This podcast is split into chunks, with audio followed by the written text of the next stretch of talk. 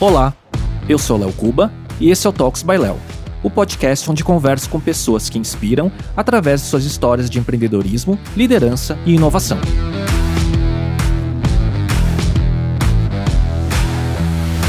Neste episódio, eu conversei com Krika Walters, empreendedor e investidor anjo em negócios plant-based. Ele é fundador do Vegan Business, a primeira plataforma de equity crowdfunding focada no mercado plant-based, e investment advisor do VEG Capital, fundo de venture capital britânico. Anteriormente, o Krika foi cofundador e CEO do Zen, aplicativo de meditação hoje presente em 150 países e com mais de 4 milhões de downloads. Conversamos sobre sua inspiradora trajetória, que junta empreendedorismo com autoconhecimento e propósito, ajudando a desenvolver todo um mercado de negócios veganos no Brasil. Estamos começando o episódio 49 do Talks by Léo no YouTube e no Spotify, direto do estúdio da Pod Factory, aqui em São Paulo. E hoje a gente vai falar sobre três temas que talvez seja a única pessoa no Brasil que possa falar com propriedade sobre eles, que são tecnologia, veganismo e mindfulness. Eu recebo hoje aqui Krika Walters, é, fundador e CEO da Vegan Business. Krika, obrigado por ter aceito o convite. Eu que agradeço, Léo. Muito feliz em estar de volta aqui na maravilhosa Pod, Pod Factory e muito obrigado pelo convite. Feliz em contribuir.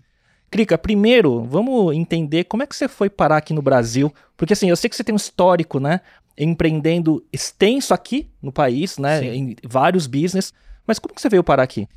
Bom, eu, eu nasci aqui, em, é, então eu sou de uma família dinamarquesa, norueguesa, aqui é, que se criou em Santos. Meu avô dinamarquês é, veio após a Segunda Guerra Mundial para comprar café para os supermercados dinamarqueses e aí você vai, né, como dinamarquês, para Santos, onde esse negócio acontecia e ele se apaixonou pela filha do cônsul da Noruega e eu sou resultado disso. Estou é, aqui no Brasil, eu, então eu nasci em Santos e fui morar na Dinamarca com 4 anos.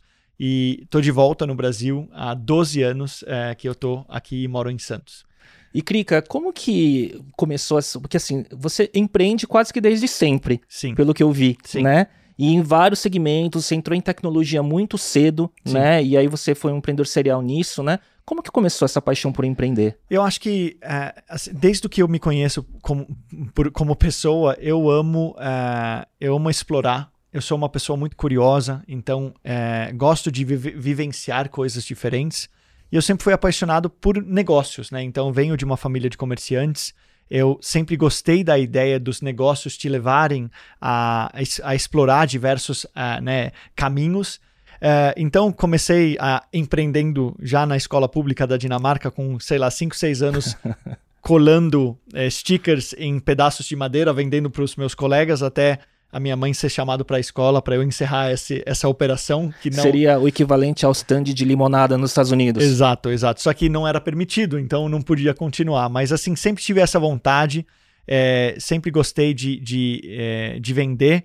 E, e aí fui conhecendo diversos negócios, trabalhei em vários negócios, vendi moeda, trabalhei no Porto, na Dinamarca, trabalhei em supermercado. É, então eu explorei muito, conheci muitas coisas e é, com 17 anos eu comecei o meu primeiro negócio.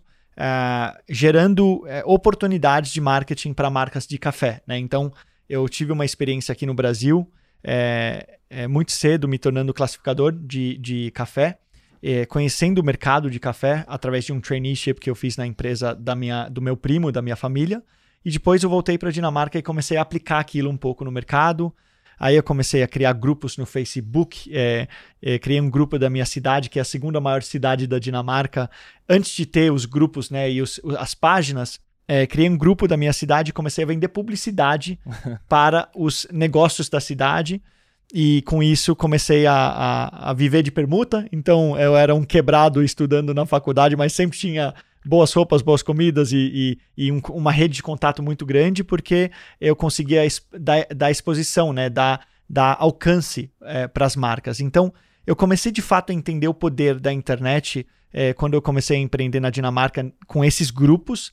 E aí a internet virou minha paixão. Né? Eu entendi que tinha uma certa escalabilidade por lá e comecei a olhar para isso com, com é, muita paixão e acabei entrando no marketing digital é, em 2013 e a partir daí é, é, né, focado no marketing digital, começando com produtos digitais e aí depois como cofundador e CEO do Zen, que é um aplicativo de meditação para quem não conhece, né, que a gente conseguiu escalar em mais de 150 países, foi um, um dos primeiros apps brasileiros a, a conseguir é, quebrar a barreira né, de sair do Brasil. Um dos primeiros apps no Brasil a ser é, através do modelo de assinatura, né? Uhum. E, e, e, tive muita experiência com o Zen escalando esse negócio e, e hoje no Vegan Business, querendo ou não, sendo uma plataforma digital, né? Então, Sim. então apaixonado por startups, pelo mercado digital e por venture capital e depois é, na minha vida conhecendo o veganismo, né? Olha que é curioso, né? Porque essa sua trajetória você começa com um negócio, né? Num café que vem da família. Certo. Aí veio o café, intersecção com tecnologia, certo. que você usou como plataforma para amplificar, criar audiência e tudo mais. E depois você foi para tecnologia, né? Onde que nisso chegou na ideia, por exemplo, para você cofundar ou fundar a Zenap? Porque aqui em algum momento você teve, ou por afinidade ou por oportunidade, proximidade com autoconhecimento. Perfeito. Quando que foi isso? É, a minha história com, com o, a, o caminho do autoconhecimento, ela começa em 2000, em, com 13 anos de idade, é, na Dinamarca. Eu, é, minha mãe me liberou para participar de um festival é, e era o primeiro final de semana que eu ia dormir no festival com os meus amigos. E aí resolvemos que a gente ia fumar muita maconha. Porém, é, eu não, nunca tinha fumado maconha e, e né, eu me joguei. No, no... Em tese, era um, rebelde na teoria, né? É, era, era, eu me joguei no festival do. Era o tipo open bar de baseado, né? Então, é, eu, eu, eu fui pro festival, comecei a, a, fumar e no meio da, da noite me perdi dos meus amigos e tive um ataque de pânico, sem saber que aquilo era um ataque de pânico, achando de fato que eu ia morrer no meio lá, três horas da manhã encontrei um pai de um amigo meu, é, e na verdade encontrei um, um, conhecido, não é nenhum amigo, um conhecido de um, da escola. Ele chamou o pai e o pai me levou para casa. E a partir daquele dia, minha vida mudou, porque é, a partir daquele dia eu, eu, eu tive essa vivência de um, de um ataque de pânico e fui desenvolvendo aos poucos é, um desafio com ansiedade generalizada. Então, passei. Mas o gatilho foi nesse momento desse evento? O gatilho foi naquele, naquela noite é, naquele, naquele momento, né, que gerou a primeira, o meu primeiro ataque de pânico. Porém, né, aí depois de muitos anos de terapia, entendendo que tinha muitas coisas por trás daquilo, Sim. né? Então, aquele era o, era o momento que deu a, a, a vazão. A vazão. E a partir daquilo, né, passei por hipocondria, passei por muitos ataques de pânico, tive muita problem muito problema com o equilíbrio físico mesmo, então a, a minha ansiedade acaba, acabava atrapalhando minha, é, minha, meu equilíbrio mesmo físico. É, passei pela depressão, então eu, eu, eu já tive desde cedo um desafio com minha própria saúde mental e através desse, desse, desse desafio eu comecei a buscar caminhos para é, eu me conhecer melhor para resolver aquele problema, Sim, né? Sim, para resolver um problema, enfim, biológico naquele momento, né? Procurei, fui para neurologista, fui para vários médicos procurando alguma resposta é, física, fisiológica, ninguém encontrava e aí é, naquele momento é, na minha eu morava numa pequena cidade na Dinamarca, não era nem cogitado fazer terapia e, e eu não eu, e aí eu tive uma sugestão de um médico para tomar acalmantes na época, uhum. né, e, e antidepressivos, mas eu não segui pelo, por aquele caminho é, sabendo que sabendo hoje em dia né, que apoia muitas pessoas, não tenho nada contra, então. Mas o meu caminho foi diferente e eu comecei a buscar na literatura algum caminho para melhorar. Uhum. É, essa literatura me levou para terapia cognitiva. Após isso, me é, trouxe conhecimento sobre a meditação. É, mas a grande verdade é que é, eu não conseguia colocar aquilo em prática. Então eu trazia muito conteúdo, mas na prática eu não entendia. E autodidata, porque você não tinha quem te ensinasse. Exato, exato. Então era teste, é, né, test and failure, né, o tempo todo. E fui me conhecendo aos poucos, entendendo o que gerava né, é, momentos de, de mais ansiedade. E tive uma busca natural pelo autoconhecimento. E aí, quando eu conheci minha esposa, muitos anos depois, que também tinha esse interesse, né? Em, na, na, na, na descoberta de si, né, no autoconhecimento. É, comecei a fazer vários cursos de desenvolvimento pessoal, é, é, a, a, a, ampliei a terapia, né, comecei a fazer mais terapia e comecei a ter mais resultados com minha própria saúde mental, até que um dia em, eu em outra área, né, trabalhando com influenciadores lá, lá, em 2013, vendendo cursos online. A Ju, a minha esposa, ela tinha passado é, um, um tempo na Índia e ela teve essa ideia de ter um app para apoiar ela, a motivar ela de dia e de manhã. E aí, como um bom empreendedor, eu falei: meu, vou trazer isso para os meus sócios. Isso virou uma conversa e na conversa a gente teve essa ideia de trazer um, um app para a é, saúde emocional, né? Incubado no negócio que você já tinha. Exato. Era tipo, a gente tinha na época adquirido um, uma empresa de, de, develop, de mobile development, né? uhum. né? Focado em, em apps. É, eu tinha essa vontade de migrar do, do, do conteúdo é, web e dos produtos web para o mercado de apps, uhum. principalmente porque eu sou cosmopolita, eu sou uma pessoa do mundo e eu via que nos apps tinha uma possibilidade de escalar para o mundo. Sim. Então, é, os apps para mim era, né, o caminho dos apps para mim era assim uma ideia de conseguir é, globalizar um negócio, né? Uhum. Eu já uhum. tinha tido um negócio que cresceu muito no Brasil, que a gente conseguiu fazer muitas vendas pelo Brasil todo, mas que não tinha potencial de escala global. E aí nos apps eu via que tinha esse potencial a gente já tinha trabalhado alguns apps aprendendo o que funcionava, o que não funcionava. E na hora que a Ju, que minha esposa deu essa ideia, a gente, é, né, pelas forças maiores, se uniram e aquilo virou o Zen, né? O Zen com foco de uh, ser um app de meditação guiada, e é, basicamente um portfólio aí, um Netflix do bem-estar. Essa era a nossa ideia. Porque vocês começaram, era 16? Mas que ano que A era, ideia foi em 15 e a gente lançou o Zen em março de 2016. Tinha já concorrente local? Não. Porque Headspace, Calm já Sim. existiam, talvez não, lá fora? o Calm não existia, o Headspace já existia. Inclusive, eu vi uh, o mercado e falei, olha, isso aqui já tem um player global, não tem ninguém fazendo isso no Brasil. Uh, e, e, e, na época que a gente lançou o Zen, em março de 16, não tinha nem. O serviço de assinatura não estava lançado. Então a gente teve um contato até próximo com a galera da Apple quando eles entraram com esse modelo, falando: olha, esse business de vocês pode. tem essa característica, né? E aí a gente fez a transição e aí começou o negócio, né? Aí a gente pegou a escala começou a pegar a escala no Brasil, primeiro pela audiência da, da Ju, minha esposa, uhum. que é produtora de conteúdo desde 2009, né? Sim. né? Foi uma das primeiras youtubers do Brasil. Depois a Apple começou a dar muita, muito alcance pra gente, depois o Google, e aí começou um, um negócio a partir daí. Do, do negócio. Aí tivemos um, um, um, Na época, né, os destaques na App Store eram muito relevantes, né? Para aquisição. É, é exatamente, para aquisição de usuários. Aí tivemos um destaque no Brasil, depois na, na, na no México, sem ter é, conteúdo em espanhol, aí acendeu uma luzinha. Ops, se a gente fizer conteúdo em espanhol e inglês, talvez a gente ganhe a distribuição fora.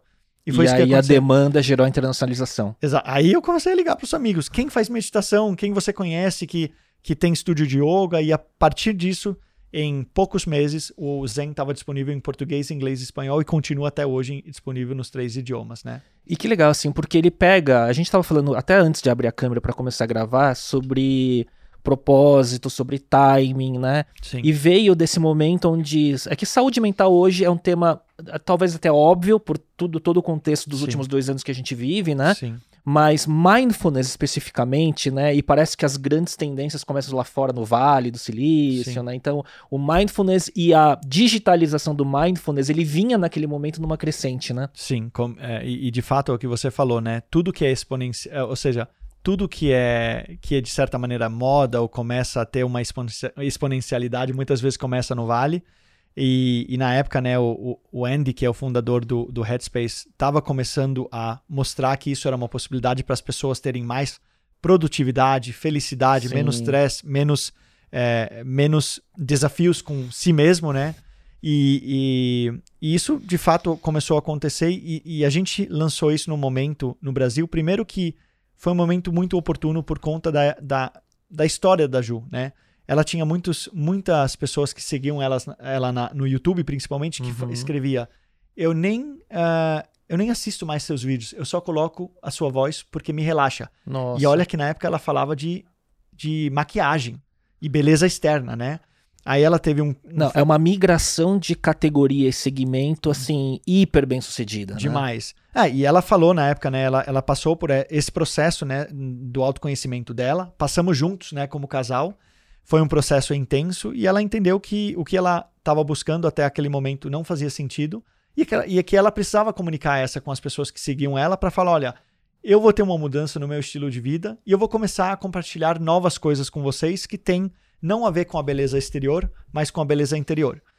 Começando essa mudança, o momento da Ju, trazendo pessoas que tinha uma vontade de viver aquilo e depois, né, tendo um apoio de distribuição da Apple, do Google, é, e depois a gente teve um, uma aceleração de um venture studio americano de Los Angeles, isso começou a gerar um business, né?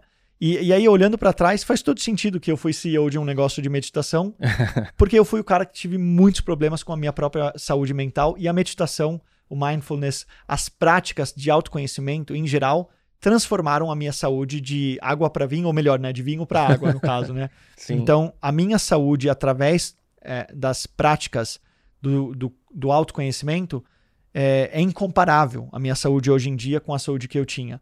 Então, fui muito feliz né, nesse, nesse mercado é, e à frente desse negócio durante muitos anos. E esse negócio me levou para minha, minha outra paixão, que é o veganismo, que eu conheci através do autoconhecimento, né? E isso para mim era muito claro e era o que eu queria te perguntar, né? Porque para mim a lógica da sua trajetória, ela tem uma linearidade que dá para ler assim, dá, né? Dá. E que parece que é cada vez mais aprofundando rumo a propósito, sabe? Total. Né? Porque mesmo quando você fala, e de você e da Ju, assim, quando você fala a mudança do perfil de conteúdo que tá ligado à verdade dela e o sucesso que ela teve nessa transição, tá, tá ligado a o que vende é a verdade. Exato. O que conecta é a verdade né? Eu tenho uma frase que. Ah, já sei que a gente vai ter frase mais tarde, mas. mas eu, pode.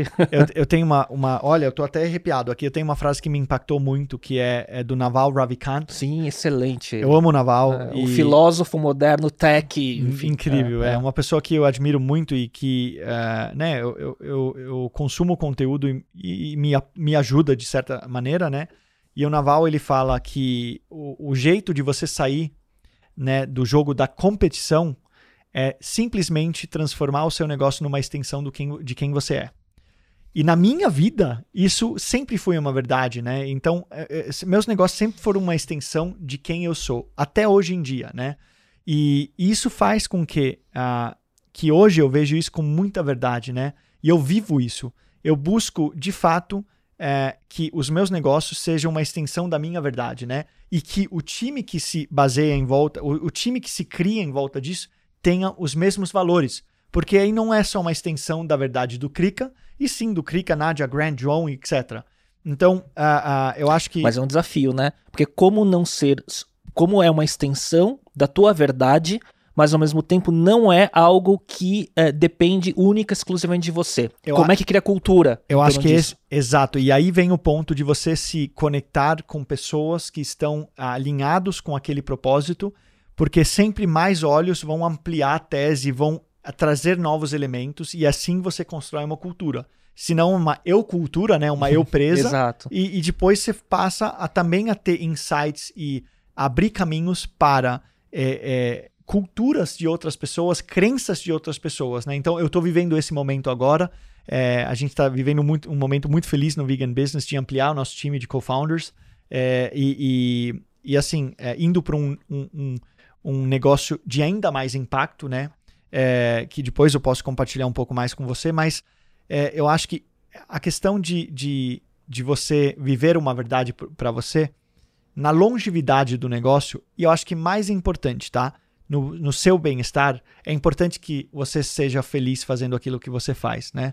Porque a gente está aqui por muito pouco tempo. Exato. E se a gente né, vive fazendo algo é, por obrigação, ou pela crença de algum parente, né? Muitas vezes a gente começa uma carreira porque a mãe ou o pai queria que a gente fizesse aquilo, né? Doutor filho, doutor, doutor pai, doutor vô, doutor filho e, e assim vai. Então, é, e nada ou, com, e... ou trabalhando, esperando o pote de ouro lá na frente Exato. e sofrendo e não desfrutando do momento. É, eu acho que né, são duas dores, né? A dor de você sempre estar tá ligado ao futuro, né? Então você tem um pé no futuro e a dor do passado, de você estar, tá, né? É, você não conseguir passar algo ou deixar algo que já passou é, para trás, né? Então você vive com o pé no futuro, se preocupando ou nem com a preocupação, só até com até com ambição, né? Sim. A ambição é uma, um olhar futuro.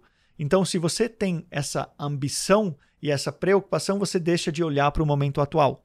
E da mesma maneira, você olhando apenas para trás, né?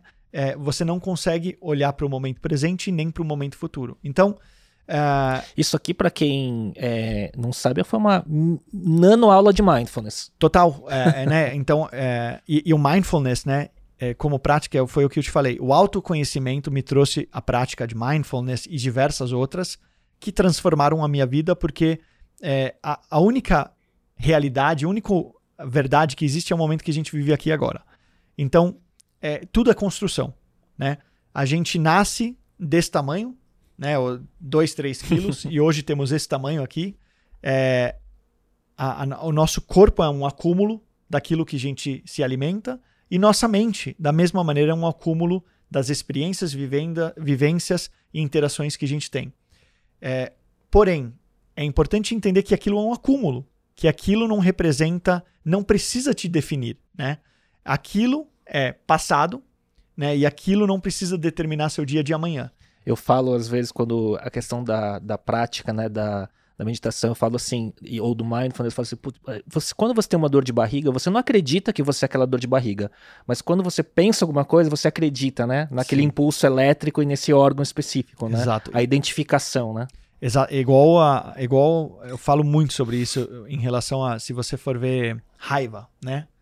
Você, em qual momento você é apenas raiva? É quando você abraça aquela sensação, aquela emoção, aquele pensamento que está te jogando raiva e do nada você perde o controle e você se torna raiva. Aquilo é, é, é uma.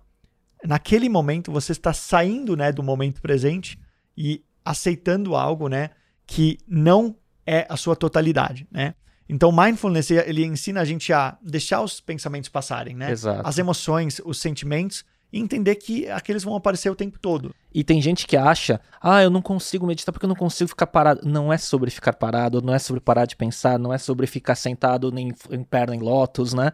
É outra coisa, né? É você conseguir separar ação e reação para você criar aquele nano momento que você possa ter livre-arbítrio. Exato, exato. É. é gerar esse espaço e criar um, um distanciamento entre corpo e mente, né? Para você conhecer uma outra, um outro lado de você que você talvez não conheça hoje, né? E, e da mesma maneira explorar o que de fato é você, né? Sim. É, eu, assim, eu sou muito fã. Eu confesso que hoje com dois filhos, né, eu vivo novos desafios. Sim. E, e impre, impressionante como a gente nunca pode se acomodar no autoconhecimento, porque atrofia, ele é um músculo. Exato. E no momento que você acha que você já alcançou é o momento, é o pior momento. Então eu já tive a arrogância em alguns momentos, achando que eu cheguei até um certo, até um certo nível espiritual, é, né, emocional. Destravou um, um, uma nova fase né, do game, né? Só que na, a grande verdade é que é, o autoconhecimento, a espiritualidade, né, não a religiosidade, mas a Exato. espiritualidade é um trabalho diário, né? Então, e, e, e, cada dia a sua vida vai se transformando e vai mudando os desafios e, e os aprendizados também. É engraçado, né? Só a gente vai falar um pouco do, do, do, vegan business já, mas é que tá tudo ligado e tudo leva a isso, né? Sim. Mas é, é, como também a prática do autoconhecimento ele pode levar a uma vaidade espiritual. Total. Né? Então, total. por exemplo, quando você vê ou mestres, e de novo, não citando, não é nem o caso aqui, né? Ou mesmo quando eu estava na Índia, quando você vê o tal dos. Uh, é, do pessoal que começa a ter seeds, né, de muita prática, começa a ter lampejos de consciência maior, né, e você é, se corrompe por achar que atingiu certos poderes certo. destravados pelo excesso da prática, né? Certo. E aí você perde o caminho. Certo. Né? É, e isso acontece muito nas comunidades de yoga, né? Essa, essa Infelizmente, né? Porque o autoconhecimento é totalmente o contrário, né? Mas acontece e, e, e se você está num ambiente que as pessoas estão praticando, por exemplo, yoga, não pelo o que o yoga traz de autorrealização e autoconhecimento, e sim por algum é, por algum alguma jogada social uhum. ou de poder, né? Ou de, de, de é, show off, né? Eu não sei sim, essa palavra sim, em, sim. em, português. É, você. Ostentação. Ostentação, né? Eh, a, a, Ostentação muito, espiritual. Tem muita, né? É. No, no Instagram tá lotado, né? De pessoas meditando que nunca meditaram, né? E, e, e então, assim, para mim, autoconhecimento é, se demo, é, eu, eu, já tomei esse, esse tapa, na, tapa na cara, né? Acho que tem esse momento do. É, dessa sedução né, que a prática traz, porque você, de fato, você melhora, Demais. né? E aí você pode se considerar, putz, agora eu tô melhor do que o próximo. né? Exato. É, aí você começa a se comparar. né? Exato. Que é, que é o, um pro- problema do ego, né? E então, assim, é, para mim hoje, eu, eu confesso que. é- é- E é, muito interessante isso, mas eu sou muito frágil, eu, eu aceito a minha fragilidade, é, eu não busco.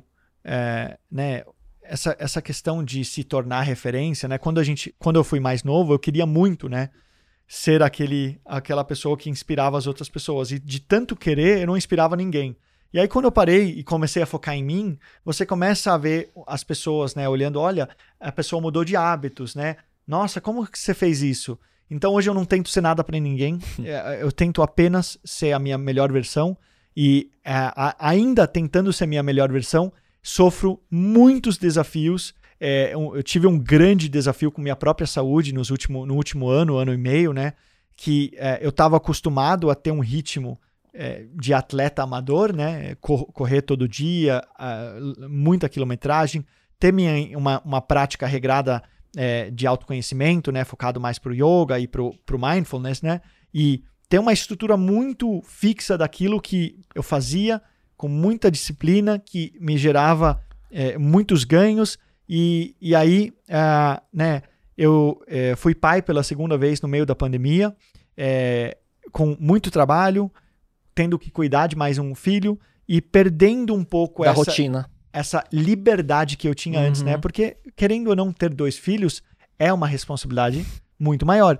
E então, Eu tenho uma filha só e todo mundo fala, quando você tem dois, não é o dobro, é mais que o dobro. é, eu- é, assim, O- eu sou. o esforço. é, Eu sou. é, eu concordo plenamente, né? É, é exponencialmente mais, mais ah, dedicação. E eu acho que, pelo, pelo motivo que, quando você tem um filho, você consegue ainda é, planejar. Um, você tem ainda mais uma, uma individualidade maior, né? O casal. fi- amor, Porque você fica- pode balancear exatamente isso. Com dois é impossível. É impossível, porque o tempo todo você tem que estar ou um tá com um ou outro, tá? E, e você tá, né, criando novas rotinas. Então, é, aí tive Covid em cima disso. Então, é, eu, eu é, é, agora eu tô me reconhecendo. E eu tenho até um sócio, o Diego do Zen, que me falou assim, cara, mas sua maratona agora não é a maratona. Sua maratona agora é diferente. Acordando três, quatro horas da manhã, cuidando do seu filho, Cara, agora você tem que aceitar que seu momento é diferente.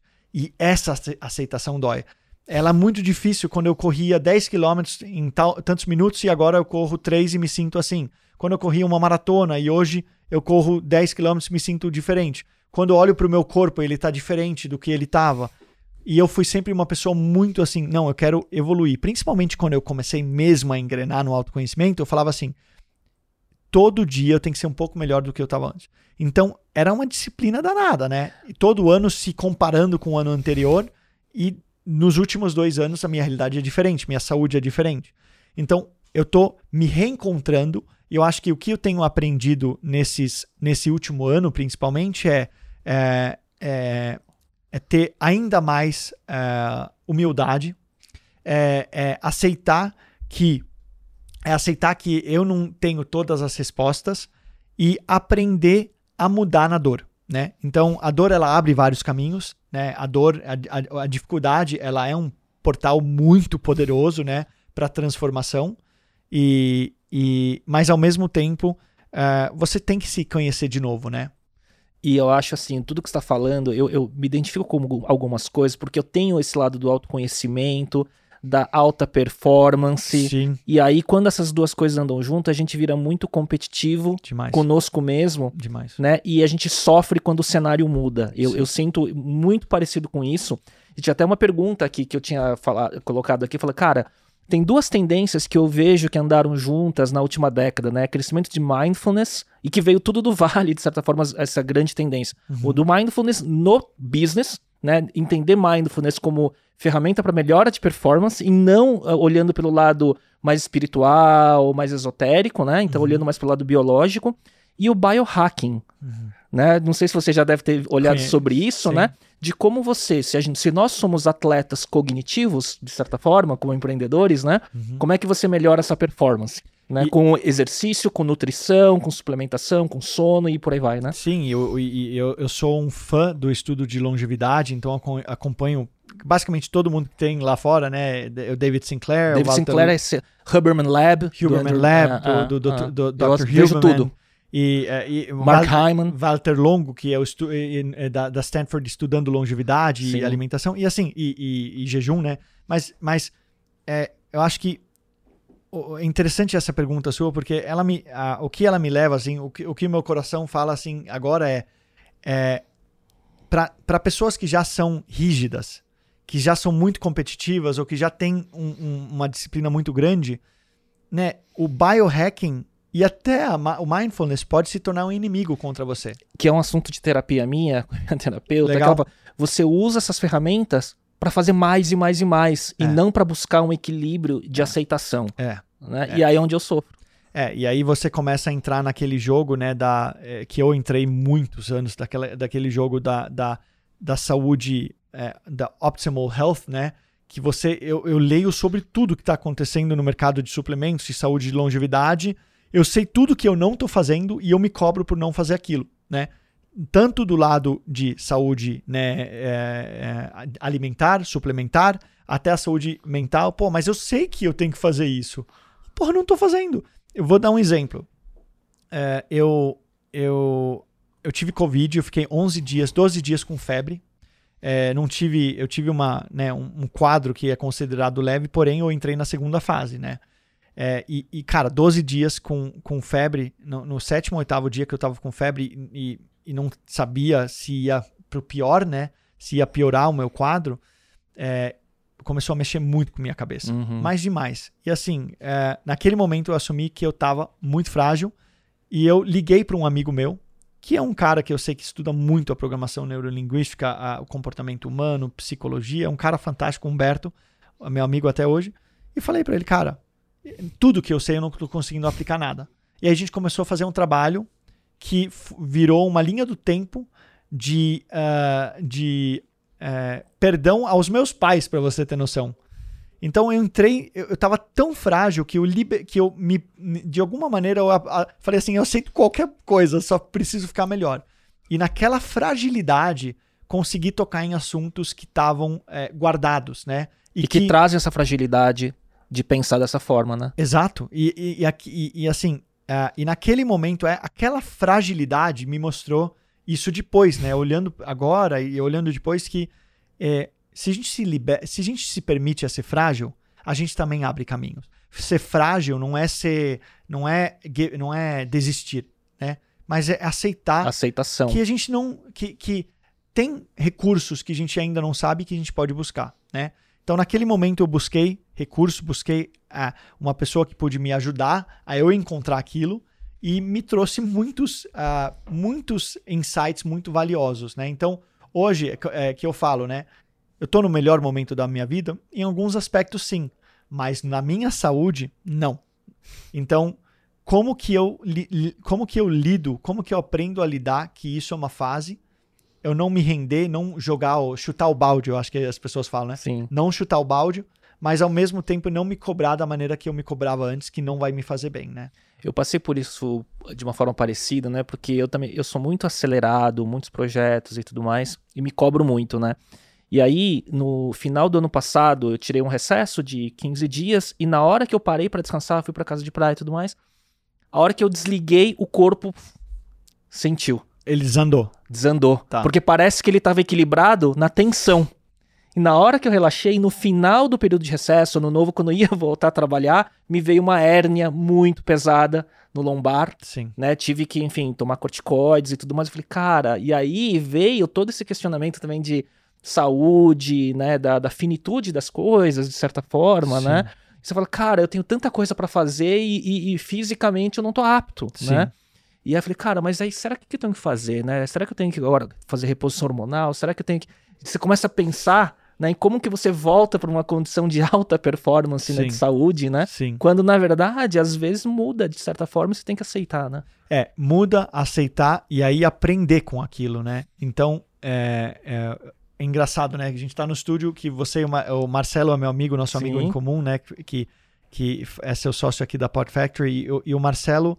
É, a gente falou da última vez também sobre um, um, episódio que ele teve de asma, né? Sim. E que é, isso, é, para ele, né? Ele foi investigar, e é na verdade uma auto-investigação, né? O que, que me gera aquilo? E aí muitas vezes a gente encontra que são coisas até é, é, é, psicológicas, né? Então, por exemplo, essa questão de você estar tá numa alta tensão e do nada relaxar e gerar um quadro ou físico ou é, mental. mental é. Eu tenho um amigo muito próximo, é, uma, um, um, irmão de vida, que ele passou a, na vida adulta, após os 30 anos, a começar a ter ataque de pânico e convivendo agora com, com esse momento, que eu convivi muito cedo, que agora ele começa a gerar tensão no momento que ele relaxa. Então, meu, como sair desse quadro, né? E a verdade é que é, é, o tempo todo o nosso corpo ele tá dando sinais é, muitas vezes a gente não está ouvindo aqueles sinais. Uhum. Mas se a gente parar para ouvir o nosso corpo, ele é muito rico em informação. Então, é, eu tento me dar essa liberdade também e, essa, e, e, me manter atento. E hoje eu consigo respeitar um pouquinho mais. Vou dar um exemplo. Não estou correndo mais 60 km por semana porque o meu corpo está me dizendo que aquilo não é meu momento. Por quê? Porque eu acordo 3, 4, 5 vezes à noite já há mais de um ano, né? Com um filho pequeno. Que... Não tem recuperação muscular e por aí vai, né? E por aí vai. E hormonal, sim, tem uma sim. série. E eu sei daquilo. Então, assim, eu entendo que não é desistir. Mas meu corpo, nesse momento, não está pedindo aquilo. Então, eu estou tentando encontrar novos caminhos para cuidar do meu corpo, me manter ativo, mas que não seja dentro da prática que eu estava acostumada. É exatamente o momento que eu vivo. É como eu me reconfiguro com aceitação. Exato. Né? Exato. E, e, sem, e sem ressentimento. E é, é difícil, né? É muito difícil pra gente que, que, que vive essa, essa rigidez, né? E, cara, eu, é, assim, eu não tenho a resposta, velho. Eu tô buscando ainda, né? Eu tô aprendendo, mas o que eu tô, tô vendo. E aí vem uma frase, até que eu aprendi na, num curso de PNL lá atrás, que é, né? Se o que você tá fazendo não tá funcionando, muda de caminho. Né? Então, não, não adianta insistir em algo que funcionava. É, testa, né? É. E não adianta você ficar preso. Cara, eu corri durante quatro anos, corria 50, 60 quilômetros por semana e aquilo era o meu normal. Não, não insiste que isso não é seu momento. Então, beleza. Eu não posso assumir que porque isso foi, fez parte da minha vida há quatro anos, que aquilo vai continuar fazendo parte.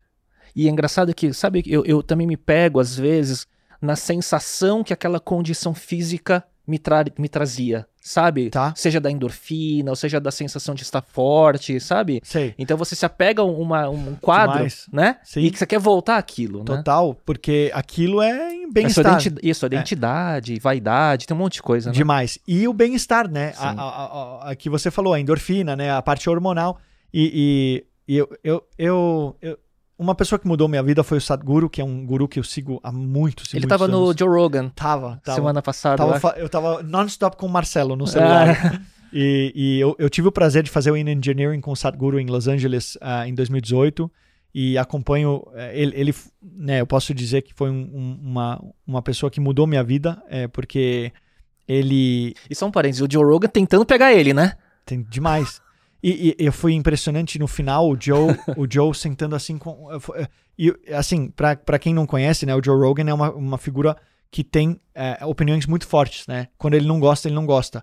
E com o veganismo, ele é um, um cara muito, muito contra, por exemplo, o veganismo, né? Sim. né? E, e, e, aí, na conversa com o Sadhguru, ele foi se entregando, entregando, e no final eu achei tão bonito que ele falou assim: ele sentou, ele começou a. Você viu até a postura do Joe Rogan mudar e falou assim: não, não, de verdade, você me fez pensar em muita coisa. Então, é, foi. De forma verdadeira. É? De forma sim, verdadeira, sim, né? Sim. Foi, foi super legal como foi acontecendo aquilo.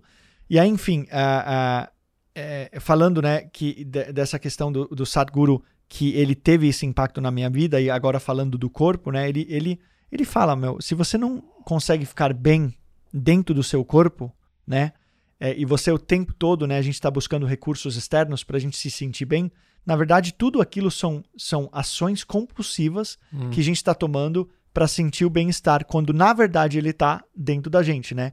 E, e, aí tem um outro pesquisador que eu adoro, que pesquisa é, vícios, que é, ele mostra né, que o vício é uma compulsão que naquele momento se está buscando sair do estado do estado emocional que você se encontra, né, o psicológico que você se encontra.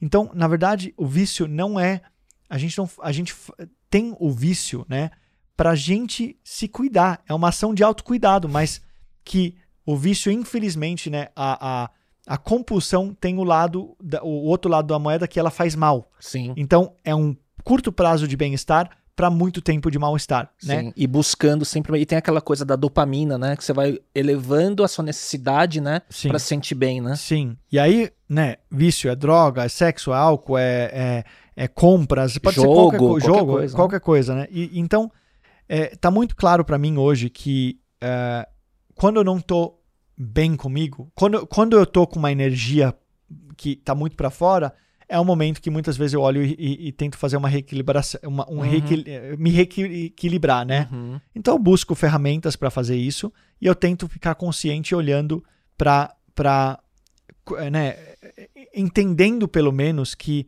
todas essas ações que eu tô tomando são ações compulsivas que não estão me fazendo bem, né? E, É. e pra gente que é empreendedor, pra gente que é acelerado, plugado no 220, é muito difícil, né? Então requer muita disciplina e, e é encontrar o caminho que funciona para cada um. E quando a gente volta pra dentro, tudo começa a se encaixar naturalmente.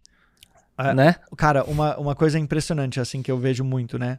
Quando eu cuido da minha alimentação, quando eu deixo os meus lados compulsivos de lado e eu começo a entrar num estado mais sutil em relação à minha alimentação, eu tenho mais facilidade para entrar num estado mais sutil da minha mente e assim eu vou trabalhando. É um efeito dominó. Total. Concordo. Então, quando você começa a ter uma melhora e você, Um hábito puxa outro. meu, abre caminho. É.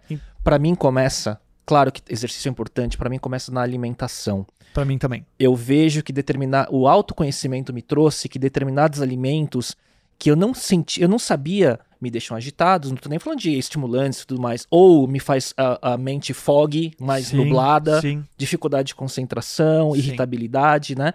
E aí eu chego aqui no onde que o seu autoconhecimento te levou pro veganismo e o que que o veganismo te trouxe como ferramenta antes de falar sobre negócio? Perfeito. E assim, é muito verdade isso. E eu acho que é uma lição muito válida em relação a essa questão, né?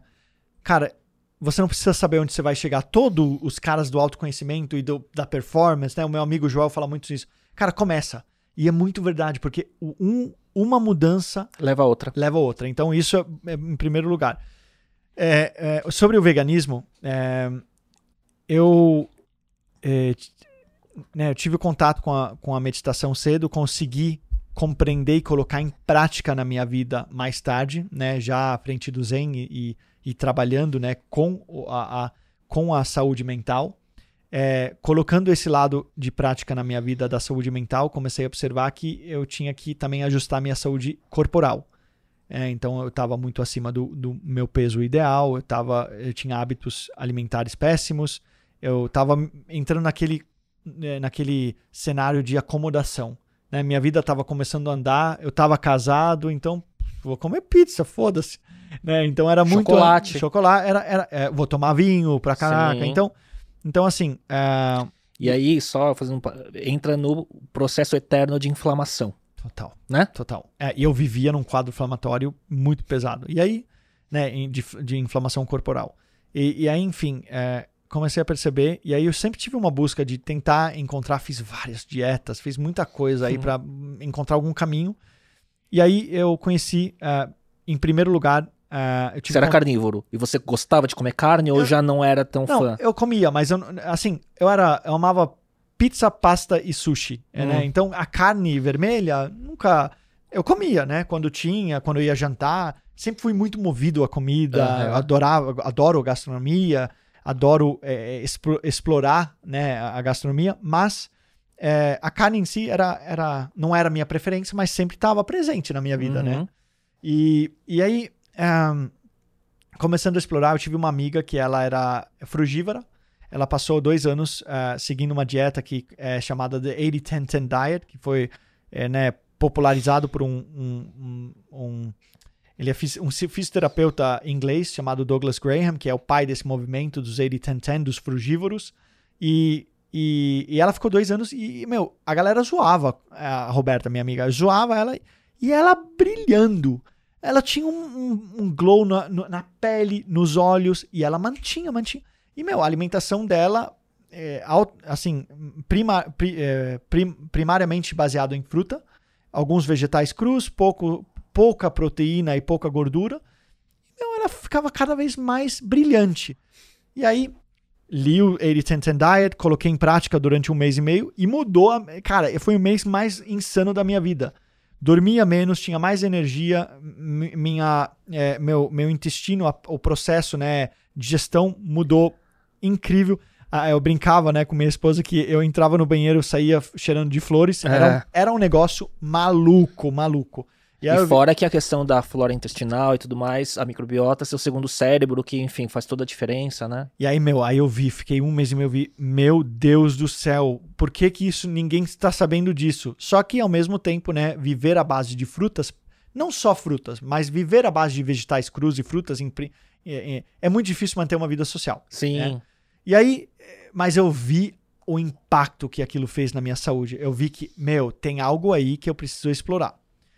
Aí eu conheci um estudo é, chamado The China Study de um pesquisador americano à frente do Corn da Cornell University. Ele chama Douglas, é, ele chama T. Colin Campbell, hoje já um senhor de quase 90 anos. E ele escreveu um livro baseado, é, ele fez esse estudo, que foi um estudo de 20 anos em parceria entre a, a Cornell e o governo chinês para descobrir por que, que tinha mais câncer em áreas, é, em áreas urbanas do que em áreas rurais e aí linkaram né, com o, o, o consumo excessivo de proteína animal e de dairy, né, de, uhum. de laticínios, né? E, aí, meu, aí eu li o, o, The China Study, um livro grande sobre a experiência que ele teve ao longo desses 20 anos. Ele veio, inclusive, de, de família de fazendeiros de, de leite e tal. Então, para ele, ele nem esperava o que ele ia encontrar. E aí, hum, beleza. E aí comecei a, a, conhecer mais sobre o movimento de alimentos à base de plantas, da alimentação Sim. à base de plantas, né? É, tive o prazer, aí eu chamei o, o T. Colin Campbell, mandei um e-mail para a Cornell University pedi, pedindo o e-mail dele, me mandaram e eu acabei conhecendo ele.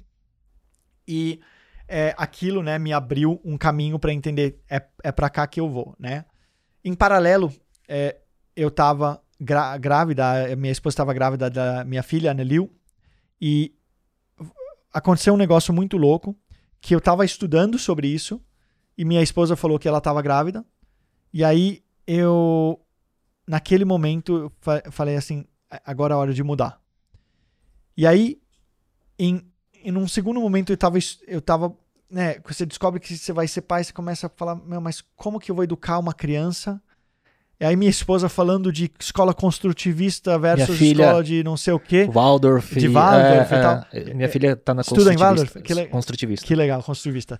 E, e aí, mas eu não entendia nada sobre aquilo. Aí eu comecei a pesquisar na internet, eu fui lá como. E esses geeks autodidatas que tudo tem que pesquisar e conhecer tudo, né? Consumir todo o conteúdo para ficar expert, tudo, né? Tudo, exato, exato. E olha como isso faz bem, né? Mas, cara, aquele dia me abriu um caminho porque.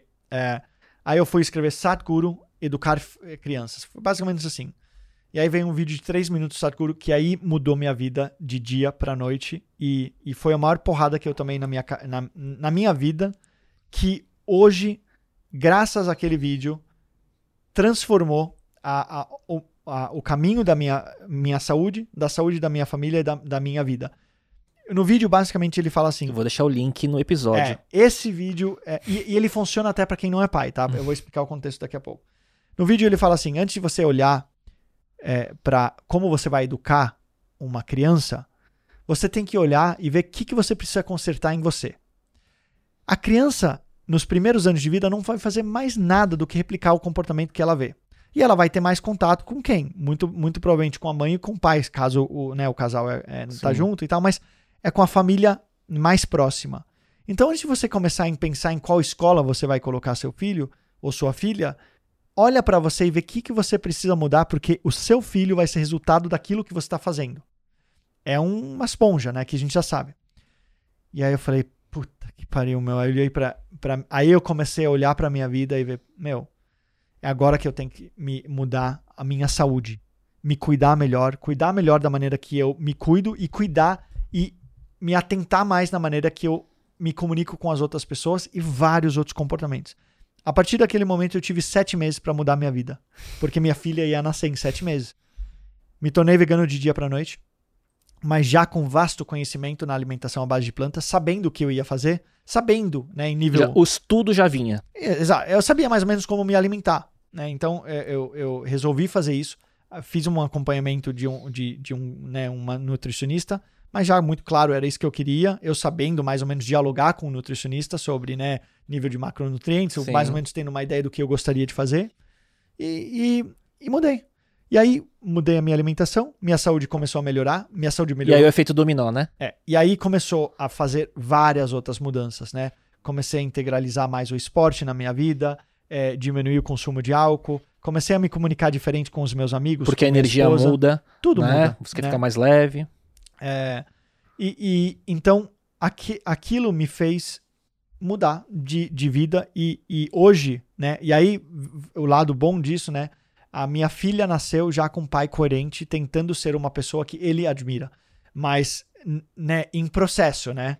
Não, não Work in progress. work in progress pro resto da vida, né? Então hoje eu respeito que, né? Naquela época a minha meta era me tornar perfeito em sete meses, né? Se iluminar, né? Exato. E, e- e aí, logo depois de, de, de receber minha filha dela nascer, eu achava que eu tava iluminado, né? Porque aí vem o, fa o fato, né, de, daquela, daquele amor, a, a expansão do, do, do amor no momento que eu já tava muito sutil, que eu já tava muito receptivo à energia. Então, aquilo foi incrível. E aí, é, é, é, né, fui construindo um novo estilo de vida. Então, o veganismo ele entrou por meio do autoconhecimento, porque o Sadhguru para mim era uma referência de que eu buscava para eu colocar certas ações em prática, né, e, e me conhecer melhor. E, e, enfim, ah, ah, aí foi, eh, na verdade, a alimentação à base de plantas que entrou na minha vida, né, naquele momento, em 2017, há cinco anos. E aí, me abrindo, né, depois de, de pouco tempo, até seis, sete meses, comecei a conhecer mais sobre a exploração animal, o maltrato dos animais. Comecei a conhecer mais, porque quando você para de consumir, né, você, você acaba co- consumindo outro tipo de notícia. Sim. E aí eu comecei a entender que tinha uma relação muito forte, né, com o meio ambiente, a, a- a- né, o nosso o nosso desgaste da, do- da nossa terra, né, com, com as nossas escolhas de estilo de vida. Comecei a, passe- a passei a entender que a grande maioria das doenças que a gente tem hoje são através de escolha de vida e não genética, que a gente sempre, né, a gente é, cresce muitas vezes achando que é genética, alguma coisa tem uma doença, não sabe por quê, quando 90% ou quase 90% das doenças são construídas por escolhas nossas, né? Sim. E aí, quando a gente vê aqueles podcasts de longevidade, David Sinclair e tudo mais, a gente vê muito sobre isso. né? demais, demais. E, e- então, e aí é, minha filha já nasceu, né, dentro desse contexto. é, e, e, e aí com a, a industrializa industrialização do plant-based, que eu, inclusive eu sou investidor, né, Sim. anjo em várias empresas do, do, do segmento, é, veio uns- um, novo desafio, porque há cinco anos eu me alimentava de um jeito e hoje eu posso pedir pizza, pasta com molho queijo, com isso aqui. Que vem também desse, cresci, desse momento do crescimento enorme, né, das tec- novas tecnologias ou das opções, né? Exato. E aquilo não é nada saudável. Até eu e a Ju, minha, eu sou investidor de uma marca de chocolate vegano, e a galera, né, sempre fala, ah, mas desse mercado de saudabilidade. Eu e a Ju, a fundadora, né, não a minha esposa, a fundadora da, da Super Vegan, a gente bate. Não, não é saudável. É uma alternativa que você não tem exploração, né? Porque a indústria de leite, ela é muito cruel. Então, assim, mas não é saudável. Não é pra você comer chocolate vegano todo dia que você vai ficar mais É saudável. curioso isso, né? Como as pessoas confundem quando você fala termos, né? Como vegetariano, vegano, ou o que seja, né? Com saudabilidade. Não necessariamente, se você pode ser a pessoa mais não saudável sendo vegano, se Cara. você não, sou, não tiver educação alimentar. Total. Coca-Cola e batata frita é vegano. Exato. Não é, não, não, é plant-based, né? A base Sim. de plantas, mas não é nada saudável, né? Crica, antes, antes de falar do, do business, Sim. eu, eu queria só Manda voltar um ponto para falar de alimentação. Eu tenho duas dúvidas que eu queria Certo. ouvir de você: Certo.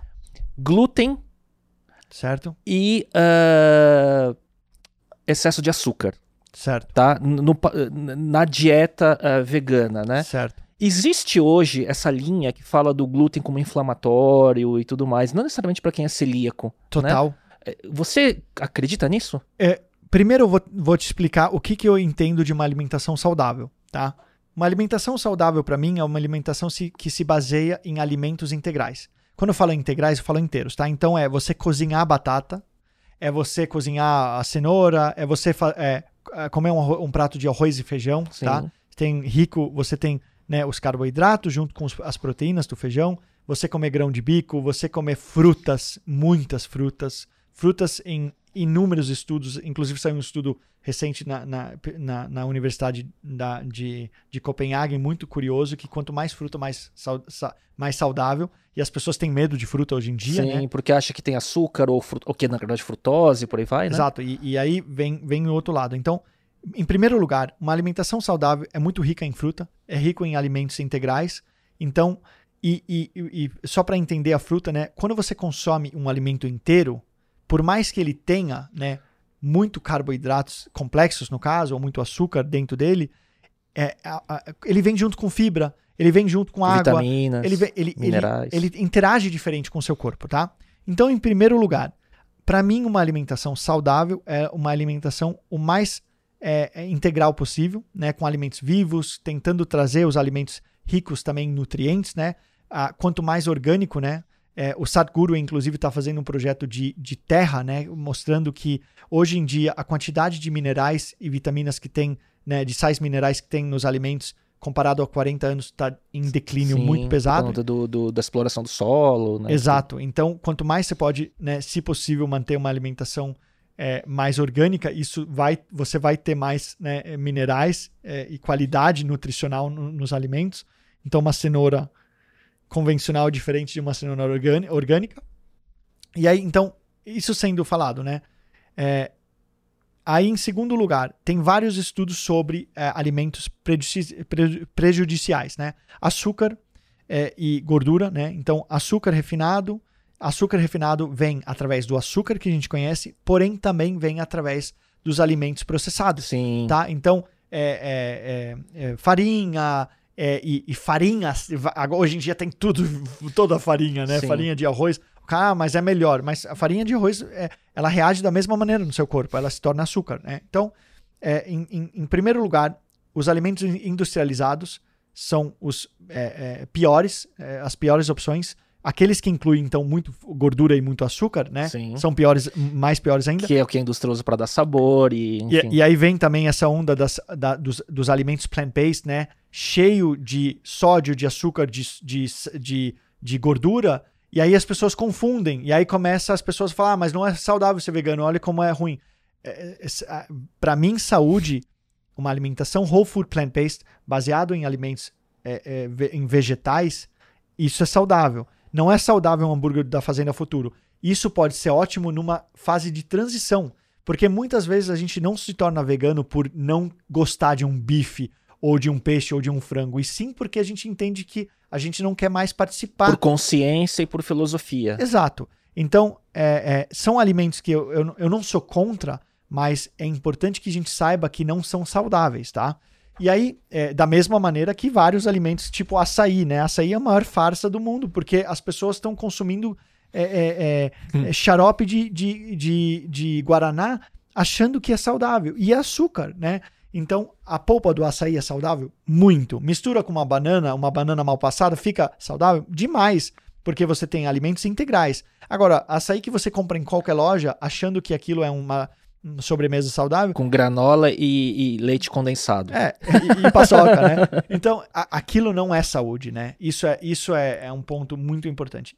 O glúten, você tem duas frentes. Uh, então, é, hoje está sendo cada tem, tendo cada vez mais estudos falando sobre né, os é, malefícios que o glúten pode trazer, né? Glúten é uma proteína, né, da, da, da, da do, do, trigo, do, trigo, do wheat, uhum. né? E, e, e, e, o que é curioso é que hoje, comparando um alimento hoje com um alimento há 10 anos atrás, a quantidade de glúten aumentou Exato. muito, né?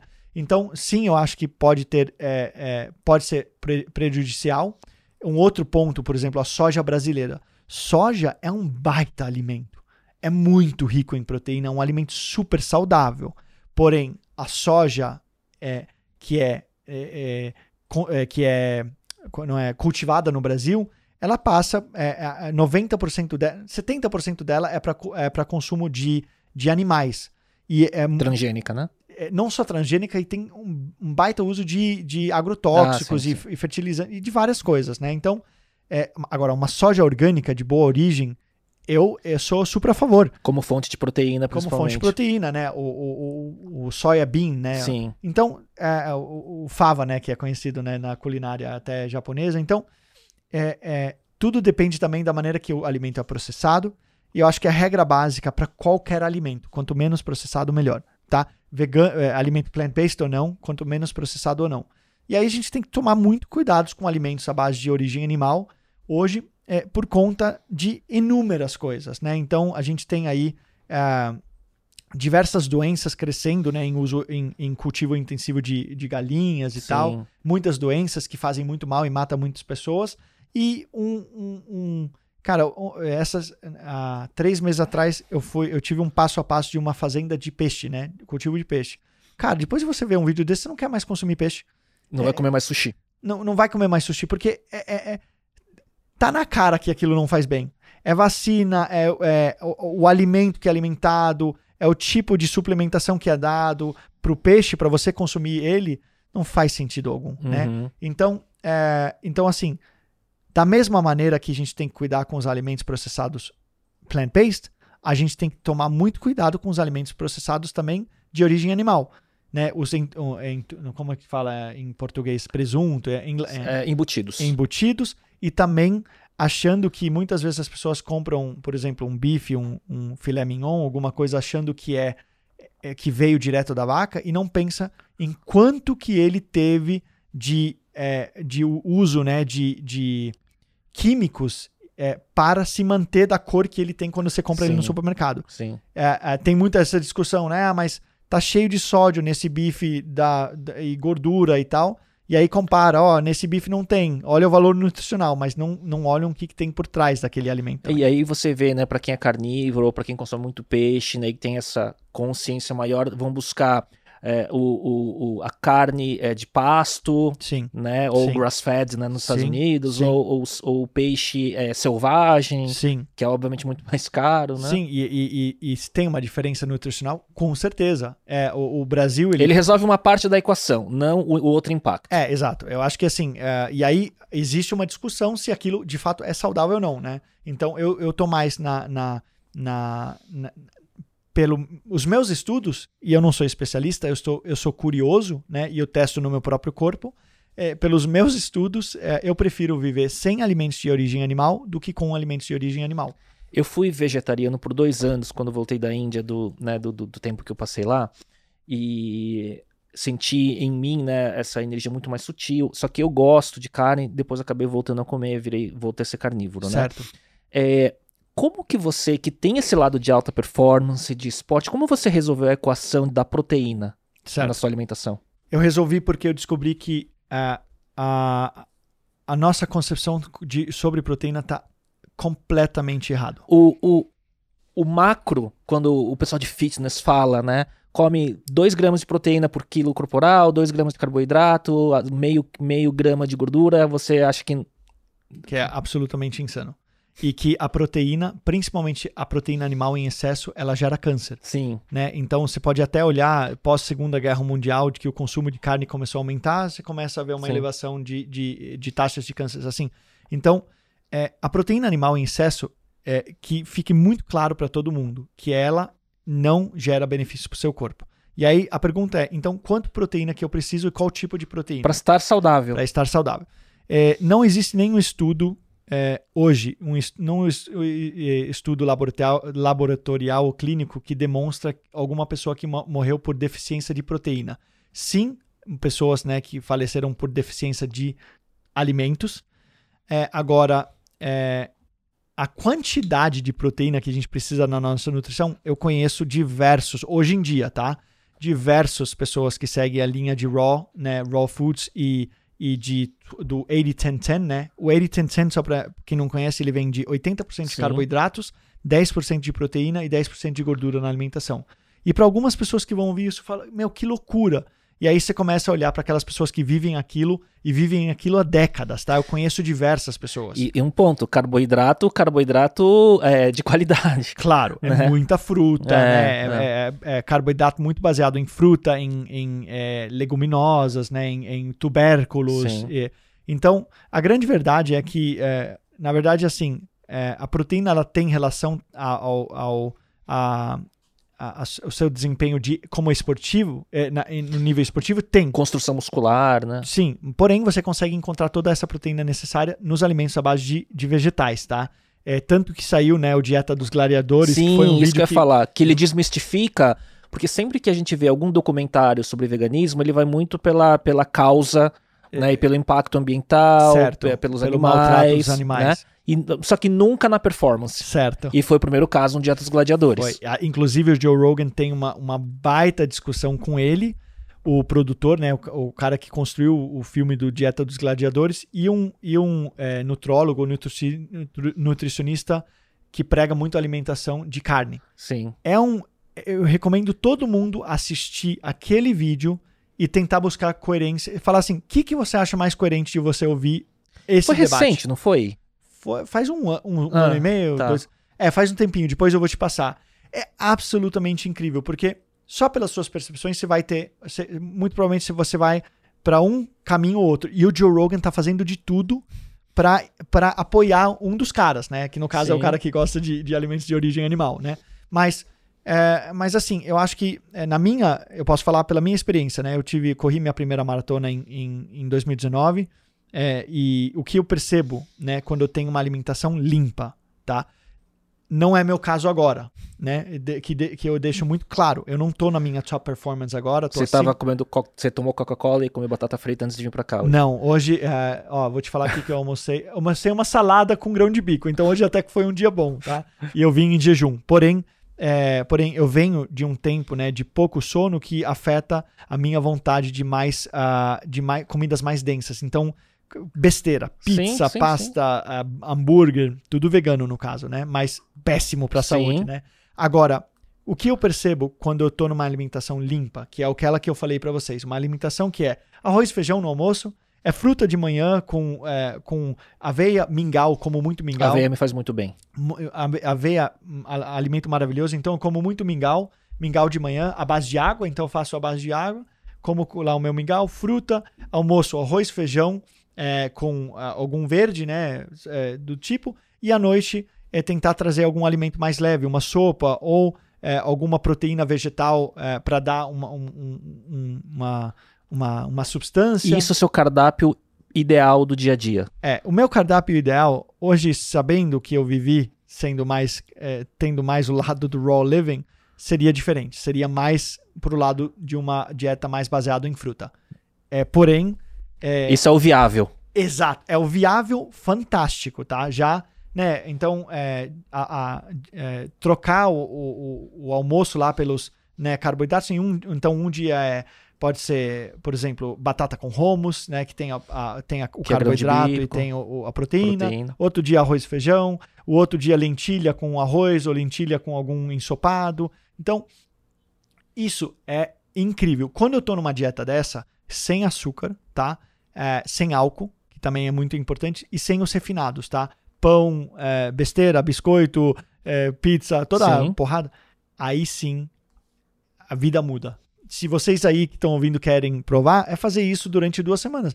Ver seu nível de sono, ver sua recuperação muscular, tudo Capacidade vai de mudar. concentração e tudo mais. Tudo é. vai mudar. Você suplementa? Eu suplemento sim é B12, né? Que a B12 é uma bactéria que na verdade era encontrada na terra. Então, antigamente, quando a gente comia alimentos da terra lá atrás, ela saía junto com o alimento. Hoje, como a gente. E na água, né? Então a gente bebia água direto da fonte. Hoje a água é processada. Então a quantidade é, é, de B12 que tem no reino vegetal é pouco. Então eu suplemento B12. É, inclusive, porém, tem muitos estudos né, mostrando que né, eh, carnívoros ou pessoas com uma dieta convencional também têm muita deficiência, né? Então todo mundo tem que olhar para isso. É, e aí, é, conforme necessidade, eu suplemento. Então, se eu estou muito intensivo na, na corrida, né? Quando eu tenho, né? Tô correndo, treinando, né? Para correr, aí suplemento. Aí pode ser BCAA, pode ser outras coisas que eu vou suplementar. Proteína vegetal? Cara, nunca tive muito, nu- nunca tive muito a, a, a, a- como fala, o, a- o hábito de, né? de, de consumir. Comecei algumas vezes, mas é que eu como, no, meu almoço tá cheio de proteína, né? Minha, alimentação é cheia de proteína, sempre Aham. vegetal, né? Então eu tenho proteína na, na minha aveia de manhã, eu tenho no meu almoço, eu tenho à noite, então nunca senti essa falta. O que eu, eu percebo quando eu tô em fase de muito treino é que, de fato, ah, para chegar na quantidade nutricional ou na, na quantidade calórica, aí sim uma proteína poderia ser uma boa, né? É, uma proteína vegetal e até indo para o caminho das mais limpas, né? Porque hoje tudo tem bom gosto, mas está cheio de, é, de adoçante, né? E aí, olhando para o sangue, né? Olhando para o nível de insulina, muitas vezes o nosso corpo interpreta o consumo de adoçantes igual ele Exato, eu, já ouvi. É, o pessoal falando, não, eu tomo coca, só tomo coca Não, zero. não, faz, não faz sentido não nenhum. faz sentido porque ele dá a sensação do doce que dispara a insulina também, né? Exato. E aí você acaba acumulando mais gordura e por aí vai, né? Exato. Então, assim, ah, então, nesse ponto, eu acho que não, não, não faz muito sentido. Ah, ah, mas, mas, assim, é, quando eu tenho essa alimentação, minha vida, me- meu sono é melhor, meu humor é melhor, minha, meu brilho, é- eu É. tenho mais brilho e é... Pra mim é tirar glúten e lactose. Eu, em duas semanas eu fico nesse Mudou. estado mais leve. E álcool. Mesmo sendo... E álcool também. É, é. Cara, É que eu sou, eu tenho, eu tenho uma imunidade muito sensível. Então eu, me, eu inflamo, isso é de um histórico familiar até e tal. certo. Então eu tenho uma tendência de inflamar mais com mais facilidade e com a idade, com o tempo chegando, você vai ficando mais sensível ainda Muito mais. aos alimentos, né? Demais. Então essa consciência se torna cada vez mais necessária. Eu- uma coisa que aconteceu de bom no Covid, é, por mais que eu sou de uma família de café e eu amo café, eu tirei cafeína da minha, do meu dia a É, eu dia. ia te perguntar isso. É, eu não consumo mais cafeína desde. Vai fazer um ano em junho, é, então um pouco menos de um ano. Teve aquela abstinência inicial de Pô, Foda, velho. preguiça e sono. ah. Não, e, e assim, eu amo café, né? Aí tem a possibilidade de tomar né, os decafs. Tem poucos decafs de qualidade aqui no Brasil. A Nespresso está fazendo alguns, mas assim, ah, cara, me ajudou demais. É- é, A cafeína não me fazia bem. E, e tem pessoas que, que a cafeína faz muito bem. E aí, se você olhar para estudos que estão saindo nu- nutricionais, né, em relação a cafeína e longevidade, Como protetor é, cardíaco, até no, meu, é muito recomendado, né? E até no neuroprotetor até, né? neuroprotetor metabólico e tal. Porém, cara, pra mim não faz bem. E, e para mim, todo estimulante é igual a você. Todo estimulante só faz mal. Álcool é um negócio que faz muito, muito, muito mal. E que muitas vezes a gente, a gente nem se toca. É, então, eu tô sem álcool já. É, é, isso foi uma escolha que eu vou treinar para uma ultramaratona no final do ano. Eu falei, eu não vou tomar álcool esse ano porque eu já tô fudido de sono. Então, se eu tomar álcool em cima da maneira que, eu tô- que minha saúde tá, não vai ser legal. Então, eu tirei álcool e cafeína é, e vejo que faz muito sentido na, no, no meu. Para todo mundo faz sentido não ter álcool. Agora, para algumas pessoas, cafeína também não é legal. Ó, eu vou te falar o, meu, o que, que é o, o meu shake do café da manhã e você vai falar se é, uma, é muito ruim ou não. Certo. Eu bato café Certo? com whey protein, Tá. com aveia, com glutamina, com creatina e com pasta de amendoim. É o meu shake. Você, alimenta, você tem algum alimento além disso? Só tomo isso de manhã e depois vou almoçar mais tarde. É, mi- minha sugestão, e aí agora a sugestão, né? A nova experiência vivencial, é, não bate, é, assim, tenta consumir aveia né, atra- via mingau e não batendo ela, porque ela se torna uma farinha. Sim. É, suplementa os seus suplementos. É, não toma whey protein, então tira isso da dieta, nunca mais. Isso é a minha sugestão. Nem, nem don't fuck with whey protein na minha, na minha Por sugestão. quê? Qual, qual é a. Ai, cara, é, é- é o- é o problema do excesso da proteína em geral. Hum, tá né? E você tá trazendo uma proteína de baixa qualidade. Então, cara, se você quiser ter uma, uma alimentação rica, tenta olhar para construir um, um- um- uma. Um, ou um- uma vitamina é, com, é, de manhã, né? Uma vitamina que aí é mais pela praticidade. Ou come algum alimento integral, né? Uhum. Traz alguns alimentos integrais. Então, por exemplo, mingau. é, O que, que você falou que você coloca? Aveia, é, pasta de amendoim. Beleza, então, por exemplo, a, a- aveia com alguma pasta de nuts em cima, beleza? que mais? é, e aí eu coloco glutamina e creatina por conta de treino. Beleza, aí toma glutamina e creatina na água, bate, toma, e aí se alimenta com ah, alimentos eh, integrais. Uhum. Traz a aveia para o alimento, coloca uma pasta de nuts e Uma se você- fruta. uma- e fruta, exatamente. Ou come a fruta do lado. Eu, isso seria a minha sugestão. Ou depois É, dessa. Aí me pergunta, faz, você faz isso todo dia? eu- é, esse meu shake. Não, eu. Ah, ah. Você. Não, não. não. então, é, então, assim, quando é isso que eu queria falar. Uma coisa, tudo que eu tô falando agora, outra coisa é colocar em prática, né, cara? Porque é, eu também, né? Eu não como mingau todo dia. Eu sei que me faria muito bem, mas, cara, tem um dia que eu quero comer um pão, eu vou lá e eu vou lá e destrói a minha saúde. Então, esse é o, né, o caminho. E aí eu tenho meu, meu terapeuta, ele fala que é, talvez eu não deveria ser tão é, hard comigo mesmo, de falar, pô, de vez em quando pode comer uma pizza, pode comer um pão. Mas no meu fundo do meu coração, é, eu gostaria de não precisar ter a necessidade de, de me alimentar de coisas que não me faz bem.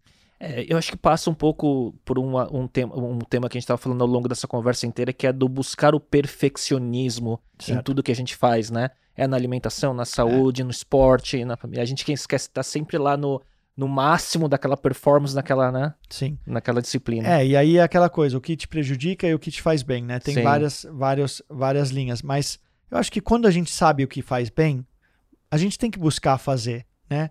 E aí quando a gente entende que a gente tem alguns comportamentos destrutivos, vamos descobrir o porquê. Sim. Pode ser que você vai continuar. Eu tenho alguns comportamentos que continuam, mas pelo menos eu sei que vou chegar lá. Né? Não, existe uma observação sobre ele, né? Então Exato. aí a ferramenta do autoconhecimento coloca a luz sobre isso. Exato. Né? Clica, vegan business. Sim. O que que faz o, o seu negócio, que é o seu dia a dia hoje? Sim. Em quais empresas vocês estão investindo? E qual é a visão de futuro? Muito bom.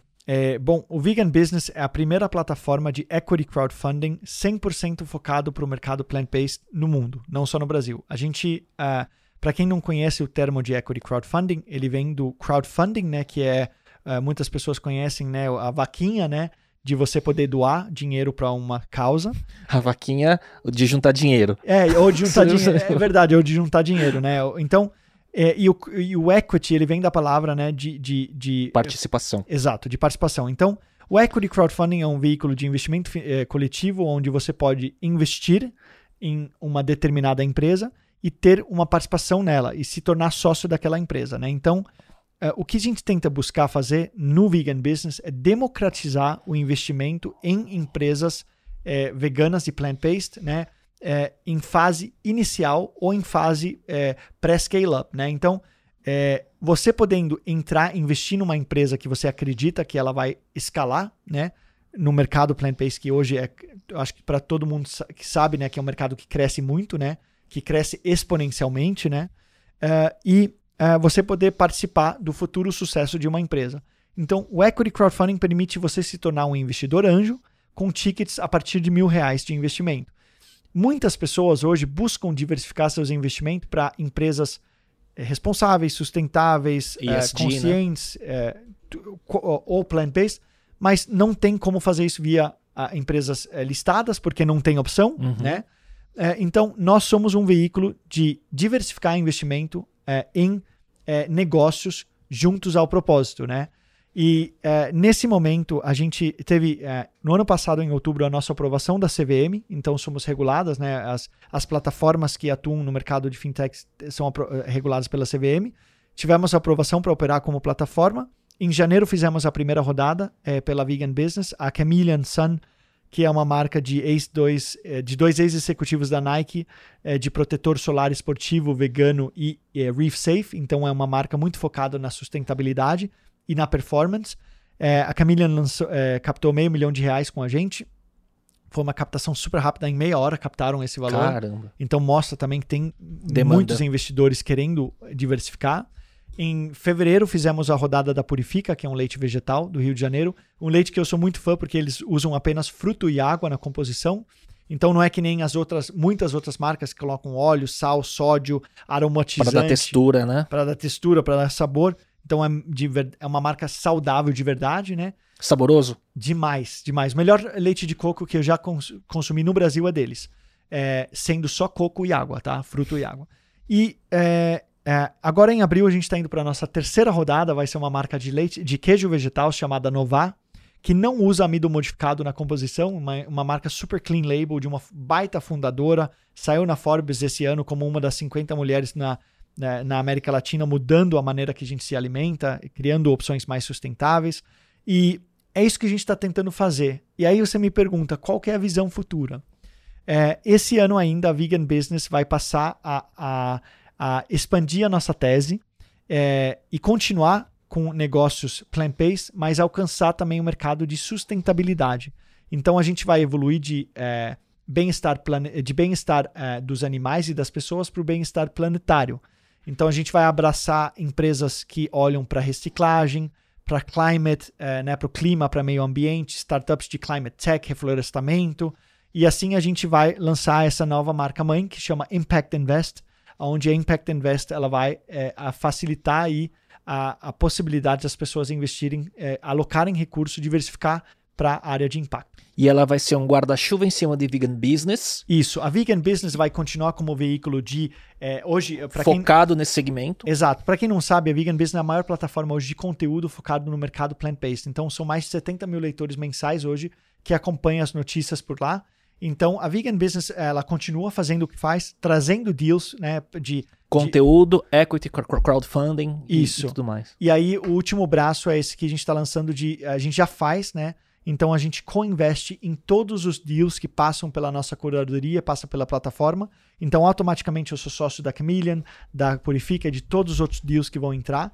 Então, a gente acaba tendo o olhar do investidor e a gente vai aumentar o nosso ticket investido em todas as, essas empresas também a partir de agora.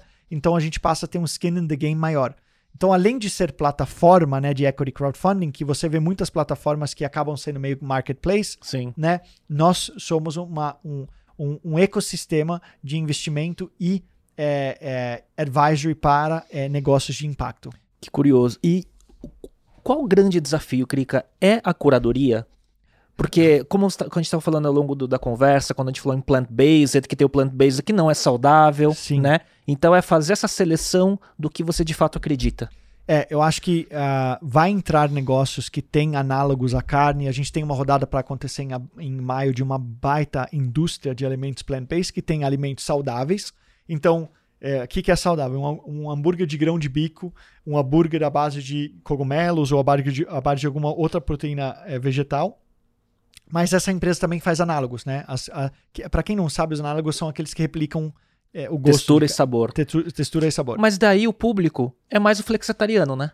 É, na, não, também tem muitos veganos, viu? É mesmo? Porque, lembrando, o vegano muitas vezes não tá nem aí pra saúde. É, não, é, não quero dizer assim, mas o cara, a causa do vegano é o animal. Não é, não é que a gente tá falando aqui da, do conhecimento em nutrição. O cara não quer explorar animais, ah, né? Mas ele quer indulgência. Mas ele quer, ele quer, ele, ele não deixou de comer um bife porque ele não gostava. Ele deixou de comer o bife porque ele ama os animais. E, e isso é incrível, né? Então eu, eu, eu, respeito isso, por isso que tem que ter as opções das aná dos análogos, né? E em transição é aquilo que eu falo, Léo, você quer ensinar vegano amanhã, mas você adora um bife? Pô, come um análogo uma vez por semana para você ter o gosto. Não é a melhor opção de saúde? Não, mas, cara, você vai deixar de consumir um, um, um, um, alimento que faz mal para o planeta, para os animais e para o meio ambiente. Então, será que as food techs conseguem evoluir a ponto de ter análogo saudável, de fato? Agora eu vou te falar o que está acontecendo fora do Brasil e no Brasil, inclusive a gente. Que tá era uma tendo... pergunta. O que, que tem? O que, que você está olhando, né? Tá. Eu vou, agora eu vou uh, blow your mind. É, o que está acontecendo nesse mercado é que a gente está vendo um crescimento muito grande do que a gente chama de cell-based. O que, que é cell-based? São alimentos de origem animal é, é, cultivados em laboratório. Sim, é tipo. É, eu já ouvi de um futurista falando assim: é como se fosse a, a, impressão 3D da carne. Não é bem uma impressão, isso é outro, outro movimento.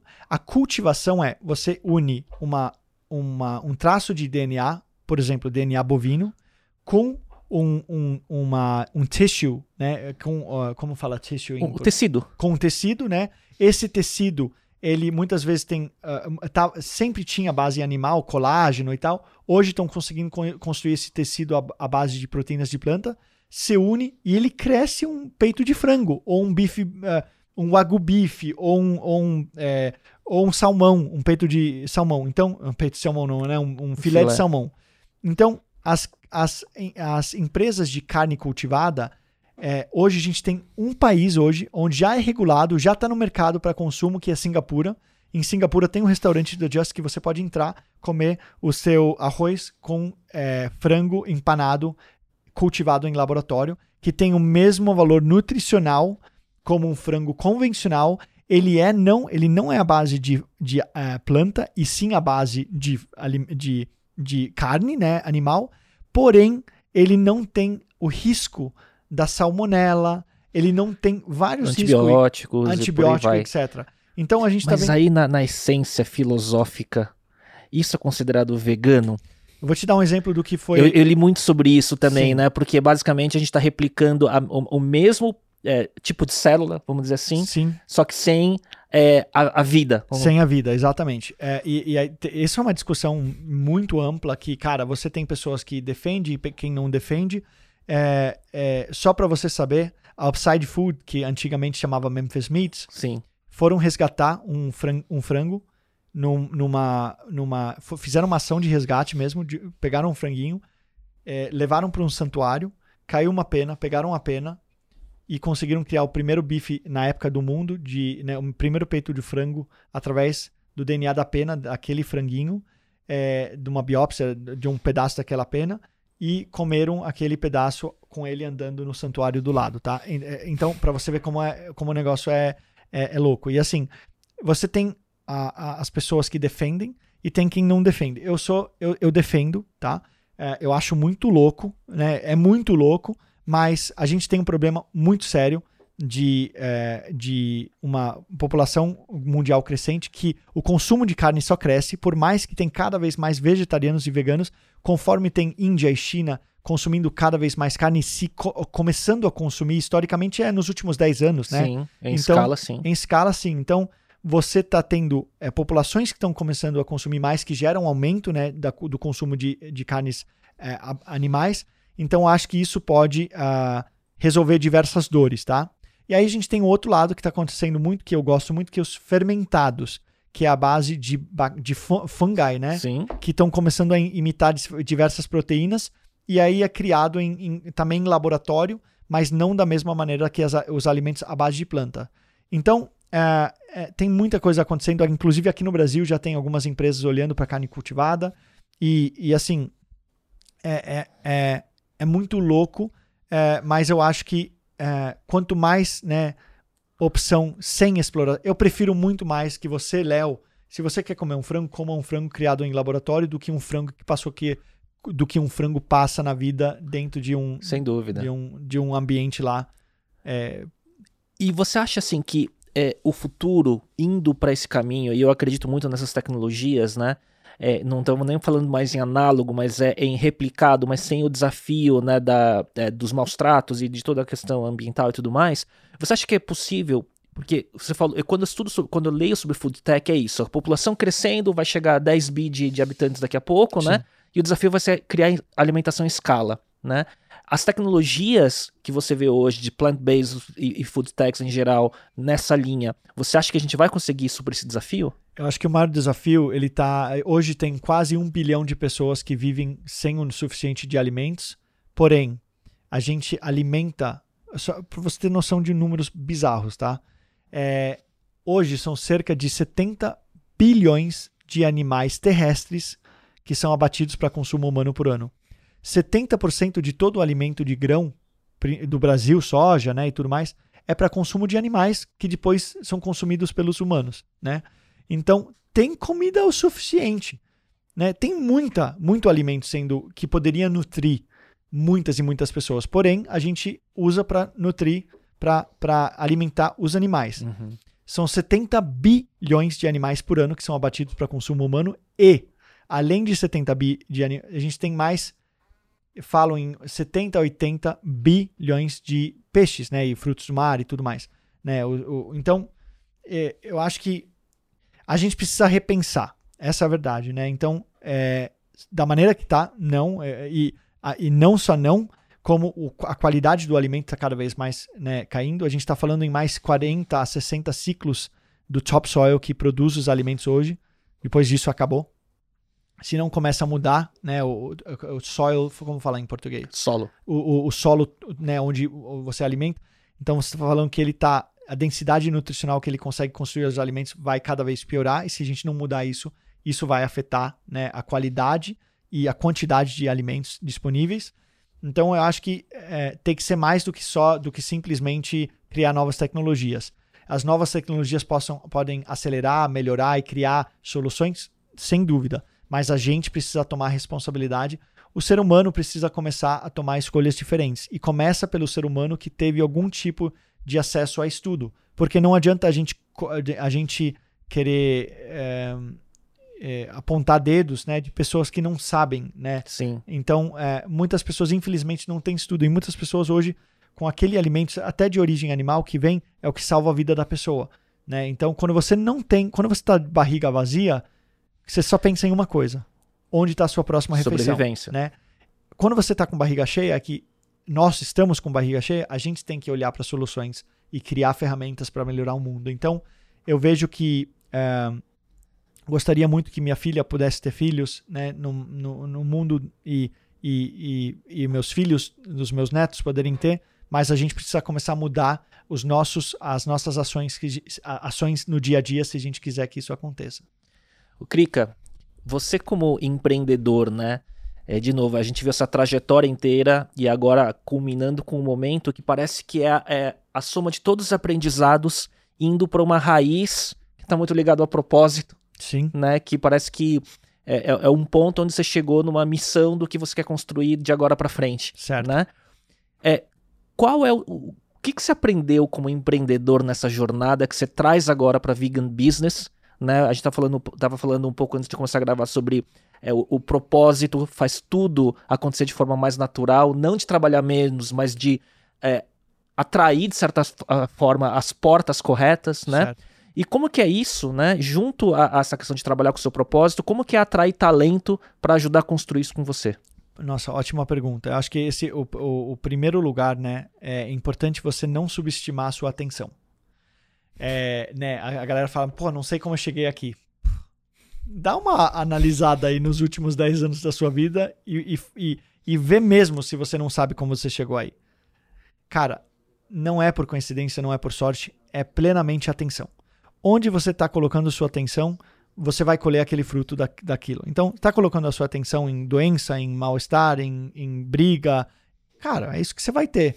Está colocando sua atenção em desenvolver, em melhorar, em evoluir, é lá que você vai. E aí, dentro desse atenção, você pode ter uma atenção mais narrow, né, mais focada dentro de uma área onde você quer construir algo.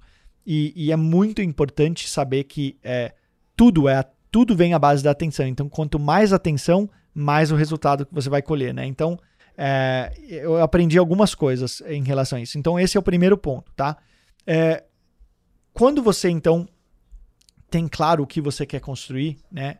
Umas, um, alguns aprendizados que eu tive. É, um, se você está à frente do seu negócio, você precisa ter a, a capacidade de tomar as decisões mais difíceis e querer entrar em conversas que nem sempre vão ser aquelas conversas mais fáceis.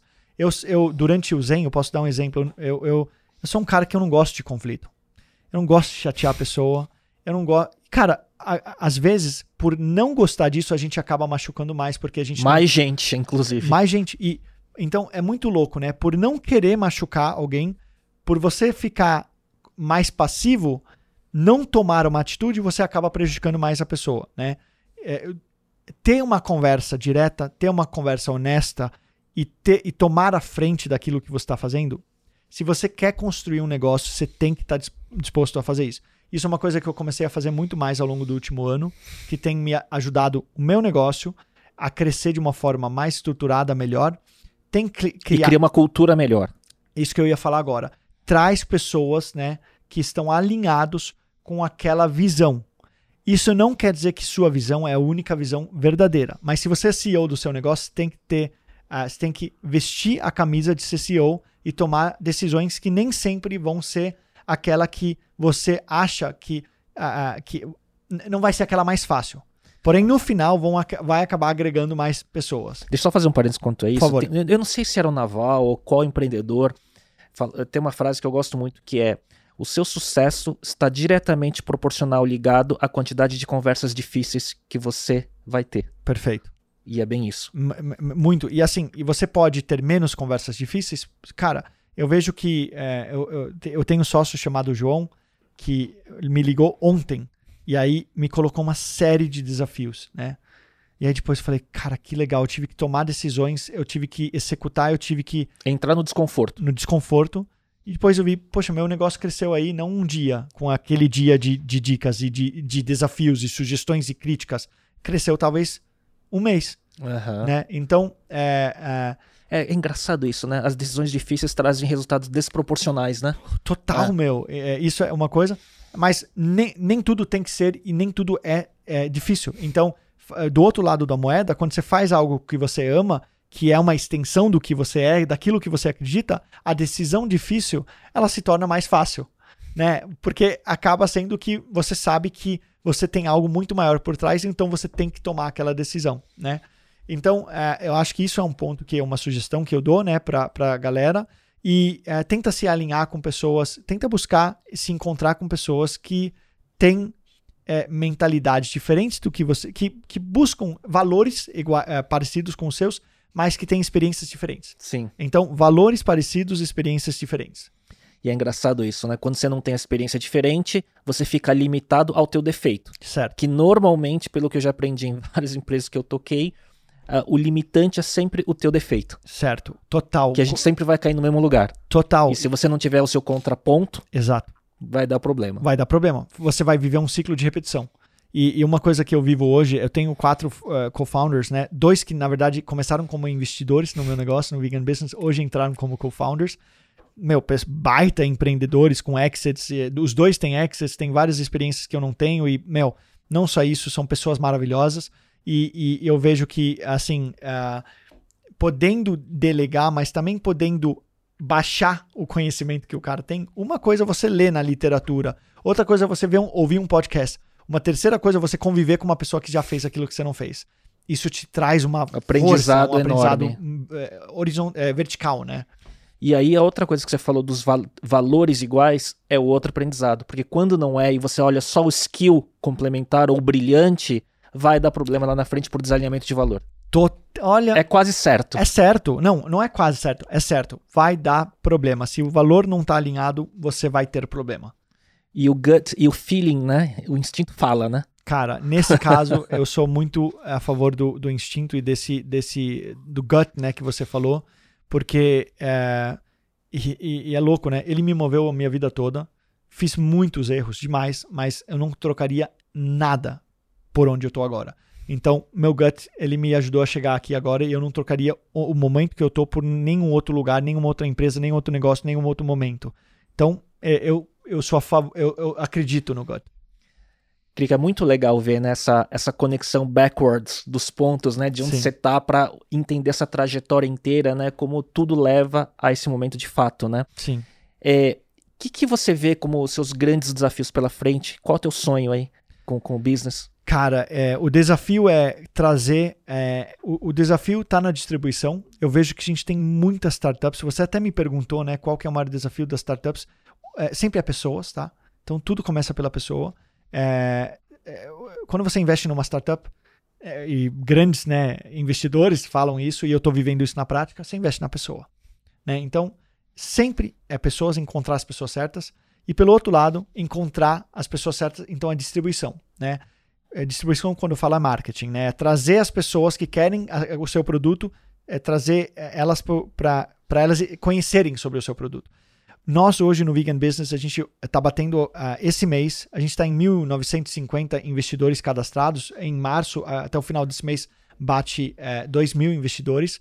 Eh, e o, o meu desafio é trazer o volume suficiente de pessoas né, querendo diversificar, conseguir conectar clubes de anjos, eh, CVCs, né, Corporate Ventures e algumas eh, instituições financeiras, algumas assets para poder oferecer nosso produto. Então esse é o meu desafio eh, imediato, né? É, Então é trazer os melhores empreendedores e crescer a minha rede de investidores para poder gerar mais impacto. Fazer esse, esse, esse casamento. Exato. Muito legal. Crica, indo para uma reta final aqui de, de perguntas, é, antes de entrar na- na- no bate-bola de perguntas e respostas rápidas que eu Tá. sempre faço, queria ah, ouvir um pouco como que é a tua rotina. Eu, É. eu, eu, eu gosto muito de o que, como que é a day in the life, sabe aquelas Sei. de empreendedores? Tá, então é, minha rotina, ela é, era o minha eu falo era porque faz duas semanas que mudou que eu parei de correr por conta do desafio do, do sono que eu tô vivendo. A gente está passando por desmame noturno do meu filho, que é um processo também. então, a minha rotina convencional seria acordar, treinar é, cinco vezes na semana, dois dias é, off, né? Então, a minha, minha- meu treino seria minha corrida. É, aí é, eu chego em casa, eu tra- trabalho hoje num coworking, então vou pro meu, meu escritório, meu coworking, troco ideia com a galera lá, eu fico até às 6 horas da, da, da tarde, né? Final de tarde. Busco meus filhos, dois filhos na escola, o Liam que tem um ano e meio e minha filha que tem quatro anos, a Liliu. Volto para casa, começo a rotina de casa, então dou comida, dou banho, é, a gente brinca um pouco, começa a preparar a rotina noturna e aí a gente uh, a gente começa umas oito e meia tentar colocar as crianças para dormir. Eu vou junto, eu sou o primeiro a dormir entre minha esposa. Eu, eu tento dormir cedo porque eu, é, me faz muito mal a falta de sono e eu sei que eu vou acordar muito na noite. E aí eu repito no dia seguinte. E agora, é, como eu não estou conseguindo implementar a corrida, a minha nova rotina é acordar, treinar um treino de 40 minutos com o meu treinador Douglas. A gente vai para a praia, faz um treino é, de funcional na praia é, que mistura um pouco de força e intensidade, e aí repetir essa rotina. Muitas reuniões, muitos calls, muitas conversas, webinários e, e sempre é, encontrando é, empreendedores. E aí, três vezes no mês, tá falando com você, subo para São Paulo, passo dois dias aqui, né, unindo reuniões e, e, encontros presenciais. Muito legal, Krika. Bom, vamos para a sessão das dicas aqui. Boa. Vamos ver se. Vamos ver o que, que vem. Um hábito ou rotina que te ajuda no dia a dia corrida. Um livro que você recomenda? Tem tantos. Pode ser alguns? Pode ser. Tá. Primeiro de todos, o Karma, é, o último livro do Sadhguru. É, falando um pouco sobre, né, a gente acha que karma é uma coisa, mas é, é só explicando sobre o livro é sobre a nossa autorresponsabilidade. É um livro incrível, estou lendo pela terceira vez. É um livro que sempre muda cada vez que eu leio, hum. né? Então é um livro que eu recomendo demais. É, o último livro do Almanac of Naval Ravikant lançou Nossa, é recentemente. É Baita livro também. É. é. e um livro que transformou a minha saúde. Dois livros que transformaram a minha saúde. É, é o The China Study. E, uh, e um livro que até tem em português, que China Study não tem, nem o Karma, mas o Comer para Não Morrer, do Dr. Michael Greger, que é um baita livro. E se você quiser se desafiar, desafiar suas crenças, é, leia o The 80-10-10 Diet é, e testa aí você mesmo para ver se o negócio não é doido. Muito bom. É, e, e, curioso que eu acho que de todos eles, acho que o Almanac do, do, do Naval Ravikant tem em português. Já tem? Eu acho que tem e-book, ah, alguma coisa tá, do perfeito, tipo. É, perfeito. É. é o, em, eu não sei se Karma já tem também em PDF e tal, mas Karma, para quem lê inglês, é um must read. É fantástico. Muito bom um podcast, filme ou série que gostaria de recomendar, e não precisa ser um, pode ser vários. Tá. O, que, o que, que, que, você está consumindo de conteúdo? É, eu consumi durante muitos anos e ainda estava consumindo de manhã o podcast do Rich Roll, é, chama The Ele é Rich é Roll bom, Podcast. Ultramaratonista. Ultramaratonista, ah. também se alimenta à base de plantas, ex, né, teve, foi, teve, foi alcoólatra durante muitos anos, Sim. vários desafios mas conversas incríveis, né?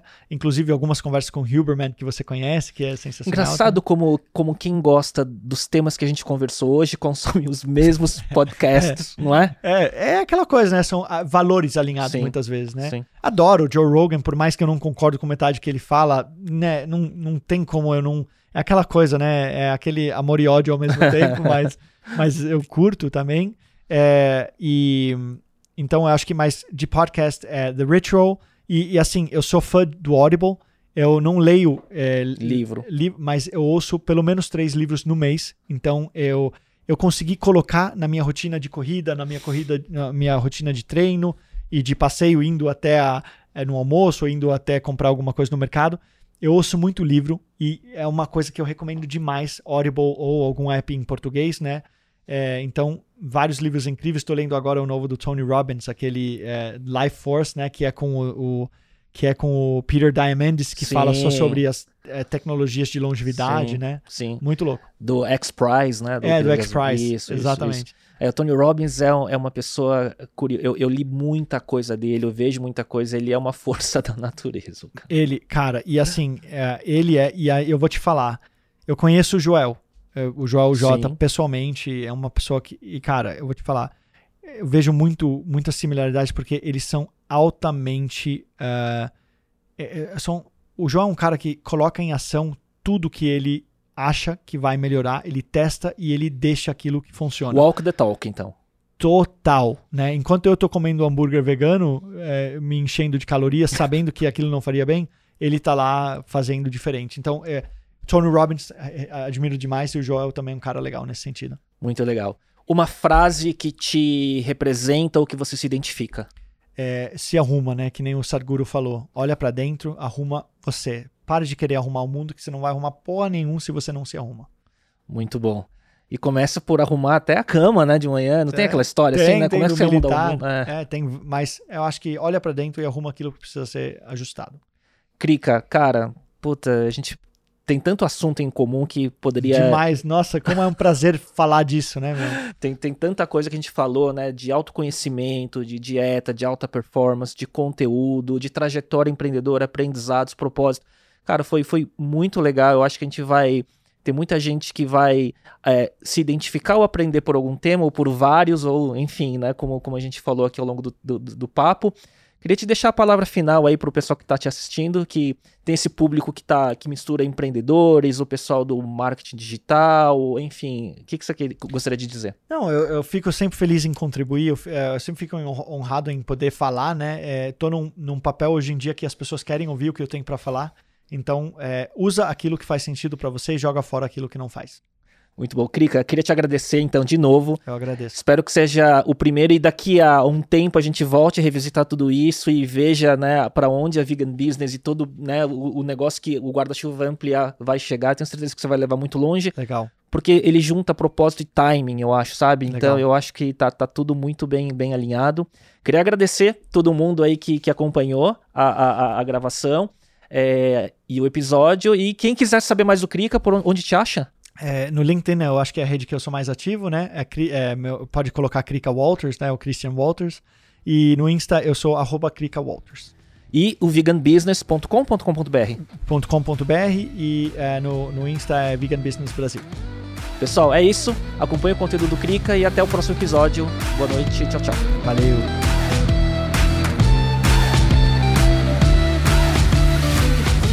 E para você que chegou até aqui, Gostaria de te convidar para acompanhar o canal do YouTube e o perfil no Instagram, onde você pode se atualizar sobre novidades sobre o podcast e conteúdos derivados.